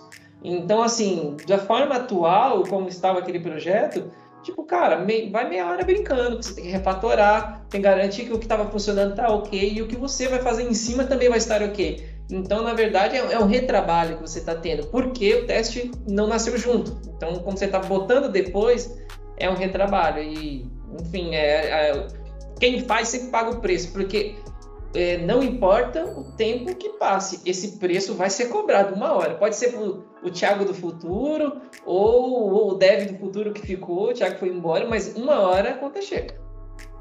É, depois que eu comecei a trabalhar com teste, eu, eu me perguntei como é que eu não trabalhava com teste antes, cara. É, é muito esse, esse negócio do tempo que tu está comentando, né? Quando tu tem uma, uma, um, uma base de, de teste ali, tu perde menos tempo debugando o teu código. Então, tu, né, que a gente faz lá do debugar, botar o breakpoint e linha a linha, quando tu consegue testar de uma forma assertiva, isso diminui muito esse tempo de debug, né? Então, imagina o tempo que numa aplicação complexa, tu vai lá mexer no meio de um trecho de código que já estava criado ali e tu não tem um teste, tu não tem teste para garantir que depois que tu adicionou um if ali, as coisas continuam funcionando. Eu te dou, assim, ó, 50% de, de certeza que se tu colocar um if ali que tu não, no meio de um código que tu não entendeu muito bem como é que ele funciona, ele vai dar problema. E tu vai pegar esse problema quando? Quando tu subir para produção, muito provavelmente, ou quando tu subir para um ambiente de homologação. E às vezes tu subir isso para um ambiente de produção, se tu tá numa empresa pequena e não tem como fazer uma parte de QA, a empresa pode perder dinheiro, inclusive. Então, testar é muito importante. Isso é uma coisa que eu queria falar rapidinho só, antes, é, para não tomar muito tempo que a gente vê muito hoje vaga né, de pessoal júnior, pessoal que está começando, e a gente já vê muito as empresas pedindo ali, pelo menos como diferencial, a parte de testes. Que é uma coisa que a gente já está é, caminhando, eu acho, para que no futuro isso deixe de ser um diferencial e vire uma coisa obrigatória, uma, uma, uma habilidade uh, obrigatória para quem está começando. Então, fica a dica já para quem está iniciando, tanto na parte de back-end quanto na parte de front-end, se for possível, já dei uma olhadinha em algumas bibliotecas de teste, entendo pelo menos o conceito, porque acho que uh, tá ficando muito mais comum as empresas pedirem isso e vai ficar muito mais comum, não como diferencial, mas como uma habilidade obrigatória. Eu até, assim como o único não back-end aqui, né, da back-end aqui do, do grupo hoje, gostaria até de acrescentar uma coisa que eu acho que é é o seguinte, assim, devs estudem não somente o, o framework, é, é, importante pra caramba, né? Você, qual o cara que vai rodar, as acessões que ele faz, como que ele funciona, isso é importante. Mas assim, gasta também um pouquinho de tempo ali para ver algum pouco das técnicas de testes, assim, né? Por exemplo, às vezes você faz uma técnica ali para ver limites de valores, né? Você tem algum campo numérico ali, você consegue é saber quais são os melhores testes. Você não precisa fazer mil testes, às vezes três, quatro testes, né? Usando uma técnica, você consegue melhorar. E aí, lógico que também o programa de hoje está mais focado em, em back-end, mas eu vou puxar também aqui, se tiver algum QA ouvindo a gente, cara, também gasta um tempinho para aprender teste unitário. Assim, ajuda o seu desenvolvedor, sabe? Não deixa isso tudo só na mão dele sabe? Eu acho que a gente une forças e, e entrega melhor. Então também, ah, mas quem vai fazer é o desenvolvedor? Beleza, pareia com ele. Ou, ah, não consigo parear, participa de, um, de uma revisão de código, vê se o que, que o cara está testando faz sentido. Cara, isso vai ser enorme na sua carreira também e com certeza vai ajudar muito o seu time, né? E aí, fechando essa parte de teste, como eu falei ali, eu não consigo falar muito de teste sem falar de CI e CD, que, assim, a gente está falando hoje desses testes e são automatizados. Então, assim, a gente roda isso é, de uma forma que eu não preciso ali mais, né? Eu já trabalho com algum tempinho aí, não vou falar muitos anos, né? Para não, não ser o velho, mas eu já trabalho algum tempo aqui. Cara, eu já fiz muito teste, tipo, fazer regressão, assim, antes de você lançar. De cara, você tem que ficar uma semana, duas semanas, às vezes mais, sabe? Antes de lançar uma versão nova. Então, assim, hoje é tudo automatizado. é, a gente precisa já já estar tá nesse, nesse processo. Tudo que a gente está desenvolvendo já vai por uma esteira automatizada. Isso depois vai para uma, uma outra esteira que já entrega em produção. Não precisa uma, né? Eu acho que vocês devem ter até mais sofrido do que eu de, de, como que você faz um deploy em produção, né? De passar, põe o um arquivo para aqui, tem que lembrar, tem que avisar não sei quem. Cara, hoje em dia os processos são tudo muito mais automatizados. Então, é... e o teste ele faz parte disso, né? Não, não deixem de, de, de, automatizar os testes, não deixem de fazer testes, aprendam mais sobre testes. Acho que é a mensagem que eu queria deixar aqui hoje. Então, um, um, tinha que ter um QA aqui intrometido para para a gente poder falar um pouco, puxar mais essa, esse negócio, mas eu precisava falar. É muito bom ter esse ponto de vista, na verdade. Cara, o último, um, último cinco centavos aí meus em cima desse, desse teste, desse teste não, é sobre teste, é, polemizando aqui, minha oportunidade de polemizar o roadmap, Cara, eu colocaria caixinha de teste, até baseada aqui no que o Cadu tinha comentado, e, e, eu acho que é muito verdade. Pegar a caixinha de teste e colocar na sequência, depois que o cara escolheu uma linguagem. Depois que o cara escolheu uma linguagem, vai saber de teste. Né? É, e o que o Peixoto falou, até estou pensando aqui, baseando-se na minha, na minha experiência, putz, ter, ter um, um QA, que eu acho que assim, porque, cara, TI sempre foi visto como custo, né? Eu acho que da mesma forma como TI é visto como custo em muitos lugares, é, a área de QA dentro de programação também eu acho que é vista com esses tipos de maus olhos. Eu acho que essa não é a forma adequada de se olhar para isso, né? Então, mas é essa experiência de, de ter um QA que possa sentar do lado de um dev e trocar essa ideia nesse nível, é, para mim seria muito legal, cara. Seria muito legal. É, eu nunca tive essa oportunidade mas seria muito legal que isso fosse possível e assim acho que a empresa só tem a ganhar. E voltando a falar aí dos testes é, automatizados eu até em cima né, dessa parte do que o, o Peixoto falou aí, em cima de CI/CD falando de automação cara na minha opinião o que você puder automatizar automatize. Porque basicamente o nosso o nosso nosso trabalho é simplesmente livrar, a grosso modo, é livrar as pessoas de trabalhos repetitivos, né? Bem a grosso modo, claro, tem que ganhar dinheiro, não sei o que, outras coisas, mas boa parte de, de como a tecnologia nasceu, máquinas nasceram, foi para que pessoas se livrassem de trabalhos repetitivos, que a gente otimizasse a vida de pessoas, otimizasse processos, enfim, então, por que não você deve, você que é automatizar o teu próprio trabalho, parte do teu trabalho, para que você possa se dedicar a outras coisas, né? Aquele tipo de coisa que no começo é um investimento mais pesado, mas é, e pode ser que demore um pouquinho a médio e longo prazo você colhe o resultado, mas uma vez que você fizer, você vai olhar para trás e vai pensar por que eu não fiz antes. Cara, é, é com relação a essa parte de CI/CD aí, eu acho que isso daí foi uma benção para nossa vida, né? Porque acho que não deve ter um aqui que não, não chegou a logar no servidor do cliente para fazer um deploy de um site ali, é, é mandar o arquivo direto para FTP e, dar Alterar o JavaScript direto em produção. Quem nunca, né? Eu então, nunca. eu já. Eu, eu, nunca fiz e nunca farei de novo. eu assumo aqui, é minha culpa, já, já fiz mesmo.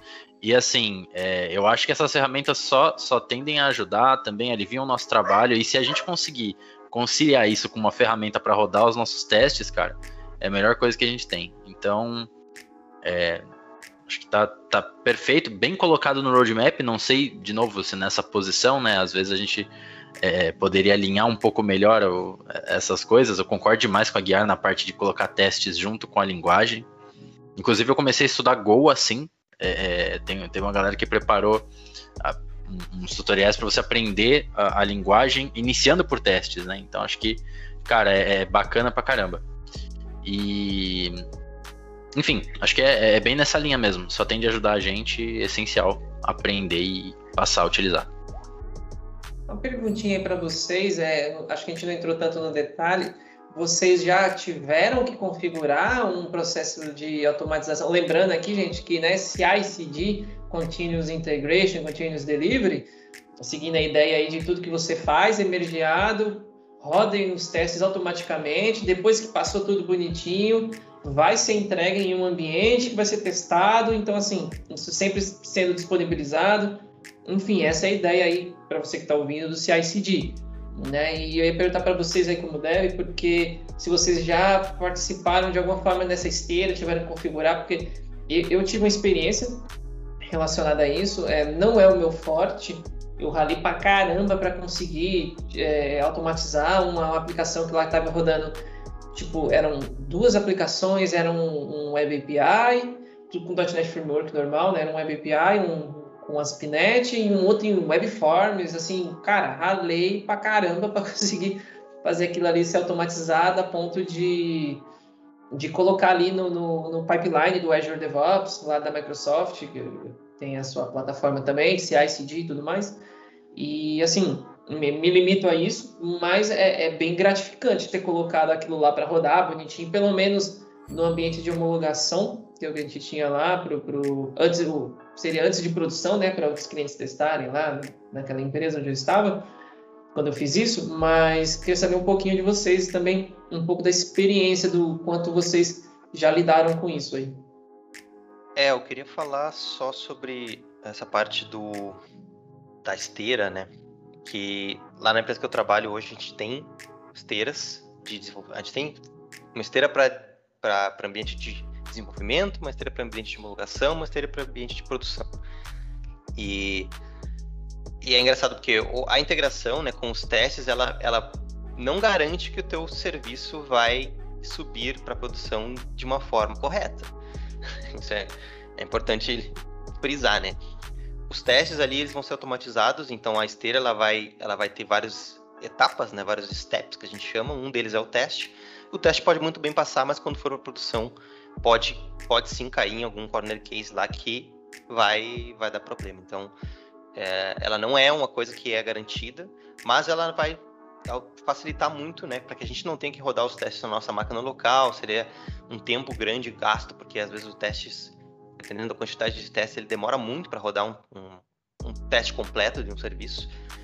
E mas é muito é muito é muito interessante e eu acho que o programador, ele cada vez mais ele está tendo que cuidar dessa parte de, de observabilidade, dessa parte de, de métrica, né? Ele está tendo que, que ir para um caminho um pouco menos de desenvolvedor ali codando e ir para um caminho de um desenvolvedor que, além de fazer o código, além de codar, ele é responsável por aquela aplicação, por aquele serviço. Então ele vai ter que é, saber exatamente o que aquele serviço está fazendo quanto de memória ele está consumindo, quanto de CPU, né? Então, isso é uma coisa que, como tu falou da AWS, né? A pessoa vai ter que saber, talvez, então, mexer um pouquinho na AWS ali, vai ter que saber como é que faz um deploy, como é que faz um pacote, né? Tem tudo isso, então, acho que até tem um termo, né, que é o full cycle, né? Desenvolvedor full cycle, que acho que foi inventado pela Netflix, se eu não me engano, esse termo. Uma dessas grandes empresas aí inventou. Mas, é, foi a Netflix. Então, é isso, assim, eu acho que mas é uma parte que, quando eu comecei a mexer com isso, né, com, com continuous integration, continuous deployment, é uma parte que me deu um pouco de dor de cabeça, assim, não sei vocês, mas não é algo muito as ferramentas que a gente tem hoje ali da AWS, por exemplo, que é onde a gente fazia, né? É, não é tão, simples não. Não é qualquer pessoa que vai ali vai começar a mexer, sabe? Tem que ter tem que ter uma certa especialidade assim, né? Tem que saber, tem que ter um conhecimento grande. É o Jenkins, né? Uh, o Jenkins eu nunca soube mexer, até hoje eu não sei. Talvez eu não estudei direito. É, era bem triste de mexer no Jenkins, mas. Então é isso, né? É, ele, esse, toda essa parte de, de, de CI, CD, ela é muito importante, mas ela é também um pouco complexa, né? Então, mas é, uma, mas é bem interessante. Quem quiser se aprofundar, eu, eu indico. Cara, hoje a gente tem é, bastante facilidade com isso, né? Acho que, assim, a, das primeiras vezes que eu comecei a brincar com, com CI/CD foi com o Hiroko. Acho que vocês já devem ter usado esse serviço, né? E, cara, era fácil a nível de você conseguir associar um, uma branch do, do, do teu versionamento ali, ele conseguia conectar acho que com o GitLab, com o GitHub, você passava uma branch para ele que era a tua branch de deploy e qualquer commit novo ele já disparava automaticamente. Graças a Deus não tive nenhum contato com, com configuração de Jenkins manual, Então passei livre dessa daí. E acho que o mais raladinho realmente que, que eu tive que fazer foi uma, uma configuração que nem o, o Aguiar tinha comentado. Lá no Azure DevOps, que eu fiz junto com o meu gerente para fazer o deploy de uma aplicação com ASP.NET MVC. Aí eu lembro que foi meio chatinho. A gente bateu cabeça, leu documentação, assim, foi uma parada de, de alguns dias aí para a gente conseguir deixar o processo rodando bonitinho. E, cara, atualmente eu acho que o que mais tem é ferramenta para facilitar isso. Tipo, eu, pulei bastante de um contexto em que, assim, na empresa que eu trabalhava anteriormente, eu cheguei a fazer bastante deploy manualmente. Então, tipo, fazer o deploy dentro do Visual Studio ali, gerava aquela pasta, zipava, passava é, pelo, o zip mesmo pro servidor, descompactava lá, saca? Então, a coisa manual, a gente começou a utilizar o Azure DevOps depois. E agora, na empresa que eu trabalho, a gente já está em outro nível. Então, assim, os deploys eles são feitos usando o CircleCI e aí a gente é, é, containeriza tudo, então a gente cria imagens do Docker para qualquer é, é, serviço nosso que a gente vai fazer deploy, sobe isso para uma organização privada lá no Docker Hub, aí a gente conecta com a Amazon, esse, o pull da imagem é feito automaticamente lá dentro da máquina, e ele já sobe dentro de um contexto ali de réplica com Docker Swarm, que é meio que uma alternativa ali para o Kubernetes e tal. Então é, é, já tá uma parada em outro nível, assim, muito mais complexo. Só que a galera conseguiu Bonito, bonito. Vou te falar que é muito legal mesmo. Pena que de vez em quando não funciona. Aí, quando não funciona, é que dá dor de cabeça pro dev, né? Mas é, é, é, muito da hora, então, tipo, ter contato com isso e a galera, para deixar um pouco mais simples, porque assim, né? É, como é que a gente faz a configuração disso quando chega um serviço novo? Aí a gente tem alguns templates de arquivos YAML, né? Que é aquele formato que é, é ainda mais simples do que o JSON, formato em que você usa tipo é, é traços e dois pontos para separar parâmetros e tal. Ele trabalha um pouquinho com indentação também. E você consegue utilizar templates para isso e você muda ali só os valores que são necessários para fazer um deploy, até deploy de package, que a gente tem, a gente desenvolve alguns packages internamente e publica num, numa instância tipo do NPM, que é própria da, da, da empresa, né? Roda numa instância nossa, lá na Amazon, né? Uh, e aí até deploy de pack a gente, a gente, também faz de maneira automatizada, então é, é muito massa. Poxa, bacana. Eu tava até lembrando aqui que hoje, por exemplo, é, já vem fazendo algumas coisas, por exemplo, GitHub Actions, né? Você já faz muita coisa assim dentro da, da própria ferramenta ali do, do, do, GitHub. O GitLab também já faz bastante coisa assim também nesse sentido. Então, vem facilitando. Se você tiver alguém assim dentro do time, tiver essa sorte de alguém especializado nisso facilita muito, ou aqueles times de plataforma, né, que são times que dão suporte para fazer essas coisas também é legal, mas é importante realmente é, esse conhecimento aí que, que agrega aí. Galera, é, a gente tinha ainda bastante temas aqui para falar do, do, do roadmap aí de back-end, mas para não ficar um programa gigante, né, para que a gente possa bater um papo aí com, com bastante qualidade, ficar todo mundo cansado. É, vou puxar aqui hoje para a gente ir encerrando, mas a gente com certeza vai continuar esse papo, foi, tá sendo muito legal. É, eu, se pudesse, ficava aqui falando ainda há muito tempo. Eu gosto, pelo menos, eu gosto bastante de trocar essa ideia, né? Então, queria agradecer demais aí a, a, a presença de vocês, a disponibilidade de ficar aqui tanto tempo gravando com a gente, a gente já está aqui uma, uma, boa quantidade de horas, não sei quanto vai ficar isso na gravação depois, né? Mas muito legal, é, foi, aprendi bastante com vocês também, espero que vocês tenham curtido aí, e se vocês quiserem aí deixar seus contatos, redes sociais aí pra galera, deixar alguma, uma última é, dica aí pra galera que de repente está querendo começar, Fica o espaço. Mais uma vez, muito obrigado. Pode ser eu, então, primeiro. Falando em nome do Devin Dobro, ou tu quer falar depois, mano, também? Pode falar, eu confio em ti. muito obrigado. Se tu não confiasse, né, quem? pois é. Mas... Vai começar beleza. dividindo coisas desde cedo, né? É, pois é. Às vezes um roubava as coisas do outro, né? Eu roubava as bolachas dele. Não dá pra dizer que também ele pode confiar 100% em mim, tudo bem. Então é isso, assim, eu curti muito o papo, nossa, aprendi demais com vocês e ter, né, uma pessoa de QA também foi muito legal para ter esse ponto de vista, assim, para não ser só dev back-end aqui falando só de coisas de back-end. Então foi muito legal. E os nossos contatos aí são basicamente no YouTube é Devin Dobro e no Instagram arroba Devin Dobro. A gente está também criando outras plataformas, mas ainda não tem muita coisa. A gente tem uma, uma página no Facebook também, Devin Dobro. Depois que o Banquera vai deixar os links aí, então vocês podem dar uma olhada, dar uma conferida. A gente, né, como o falou no começo, a gente trabalha muito com os desenvolvedores que estão iniciando, principalmente nessa parte de front.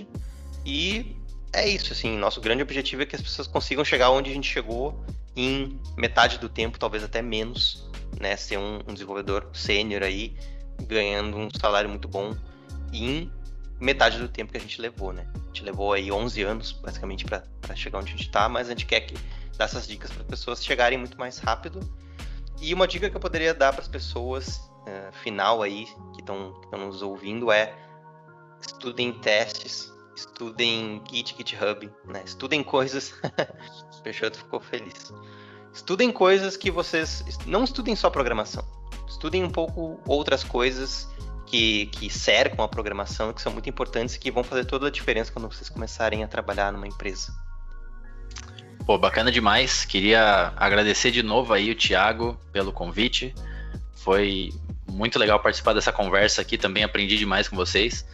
E, cara, concordo muito com o Beto aí na questão de, de, de estudar. Eu gosto de falar pro pessoal que, lá do meu Instagram, né, que esses roadmaps eles são legais para te passar um, um, uma ideia de um caminho a seguir, assim, mas é claro que cada, cada um tem o seu contexto, né? Cada um vai precisar aprofundar mais em uma área, menos em outra. Então é muito legal que você também é, é, se sinta na autonomia de poder montar o seu próprio roadmap, né? Então, assim, nunca deixa aquelas dúvidas que quando a gente está começando a gente sempre tem, nunca deixa morrer, né? Não perca essa, essa vontade de ir além, de aprender mais. Deixa isso anotado, mantenha ali meio que um bloco, um teu próprio cronograma de estudos e vá aprofundando conforme você consiga. E de fato, assim, não deixa teste de lado, isso daí hora ou outra vai ser uma dor de cabeça ou para você ou para sua empresa. É, pra galera que quiser acompanhar mais o meu conteúdo, lá no Instagram e no YouTube eu tô como joãosouza.dev. É isso aí. Obrigado de novo, galera. Minha última colaboração aí em relação ao as recomendações, como o pessoal falou, o roadmap aí é, é grande, até porque a gente expandiu aí é, tudo que é possível dentro do back-end. Não necessariamente tem alguém que sabe tudo, ou sabe tudo muito, né? Às vezes o cara sabe, mas é um pouquinho de cada. Enfim, isso também tem muito a ver com, com o seu tempo de carreira. Ao longo do tempo você vai, tem coisas que é inevitável, você tromba, não tem jeito. Não é você que escolhe, a carreira te leva a lidar com certas coisas. E uma coisa que eu queria deixar de conselho é cuidado para não se frustrar. Tenha um, um a ideia do roadmap é que você saiba o que tem pela frente, mas saiba que cada coisa tem um tempo. Às vezes você vai ver alguma coisa agora, você não vai entender. E tudo bem, talvez, cara, às vezes não é no teu tempo ver isso aí agora. Cada, cada experiência, cada pessoa tem uma forma de aprender, cada indivíduo é, é único. Então, assim, eu compartilhando aqui, pô, para entender no ciclo, o problema que no ciclo resolve, cara, foi muito difícil para mim assim, entender. E, cara, uma hora a chave vira. Tipo, dá um tempo, vai fazer outra coisa, mexe com outra coisa, vai estudar outro tema de preferência, se possível, que não tenha nada a ver com o que você estava vendo antes, você desconecta daquilo e depois volta. É que nem se você já trampa na área, provavelmente você já passou pela situação de passar um dia tentando achar um ponto e vírgula e no dia seguinte você achar a solução em 10 minutos. Ou no chuveiro ter aquela ideia lá que vai resolver o teu problema. Então, cuidado para não se frustrar, o caminho é longo. Então, ó, é, escolha pelo caminho da, da, persistência, da consistência, do que aquele negócio da intensidade, aí eu vou estudar tudo, vou devorar tudo aqui, em uma semana eu mato, um mês eu mato. Cara, relaxa e só vai e seja consistente. Tenha começo, meio e fim nos teus estudos e tranquilamente você vai ter sucesso onde quer que você passe. De, dados meus cinco centavos, gente, muito obrigado aí pela participação, muito obrigado aí é, foi mais longo do que eu pensava e não acabou. Teremos a parte 2. Já fica o convite para todos vocês. Vai demorar um pouquinho aí, até porque é, tem mais vários assuntos, para até dar o tempo do pessoal absorver isso aí. E, enfim, já fica aí o convite para vocês para a parte 2. A gente se organiza, a gente conversa de novo e finaliza esse roadmap aí. E, bom, muito obrigado pelo tempo e disponibilidade de todos vocês. E para você que ouviu esse programa até aqui, meu muito obrigado e até a próxima.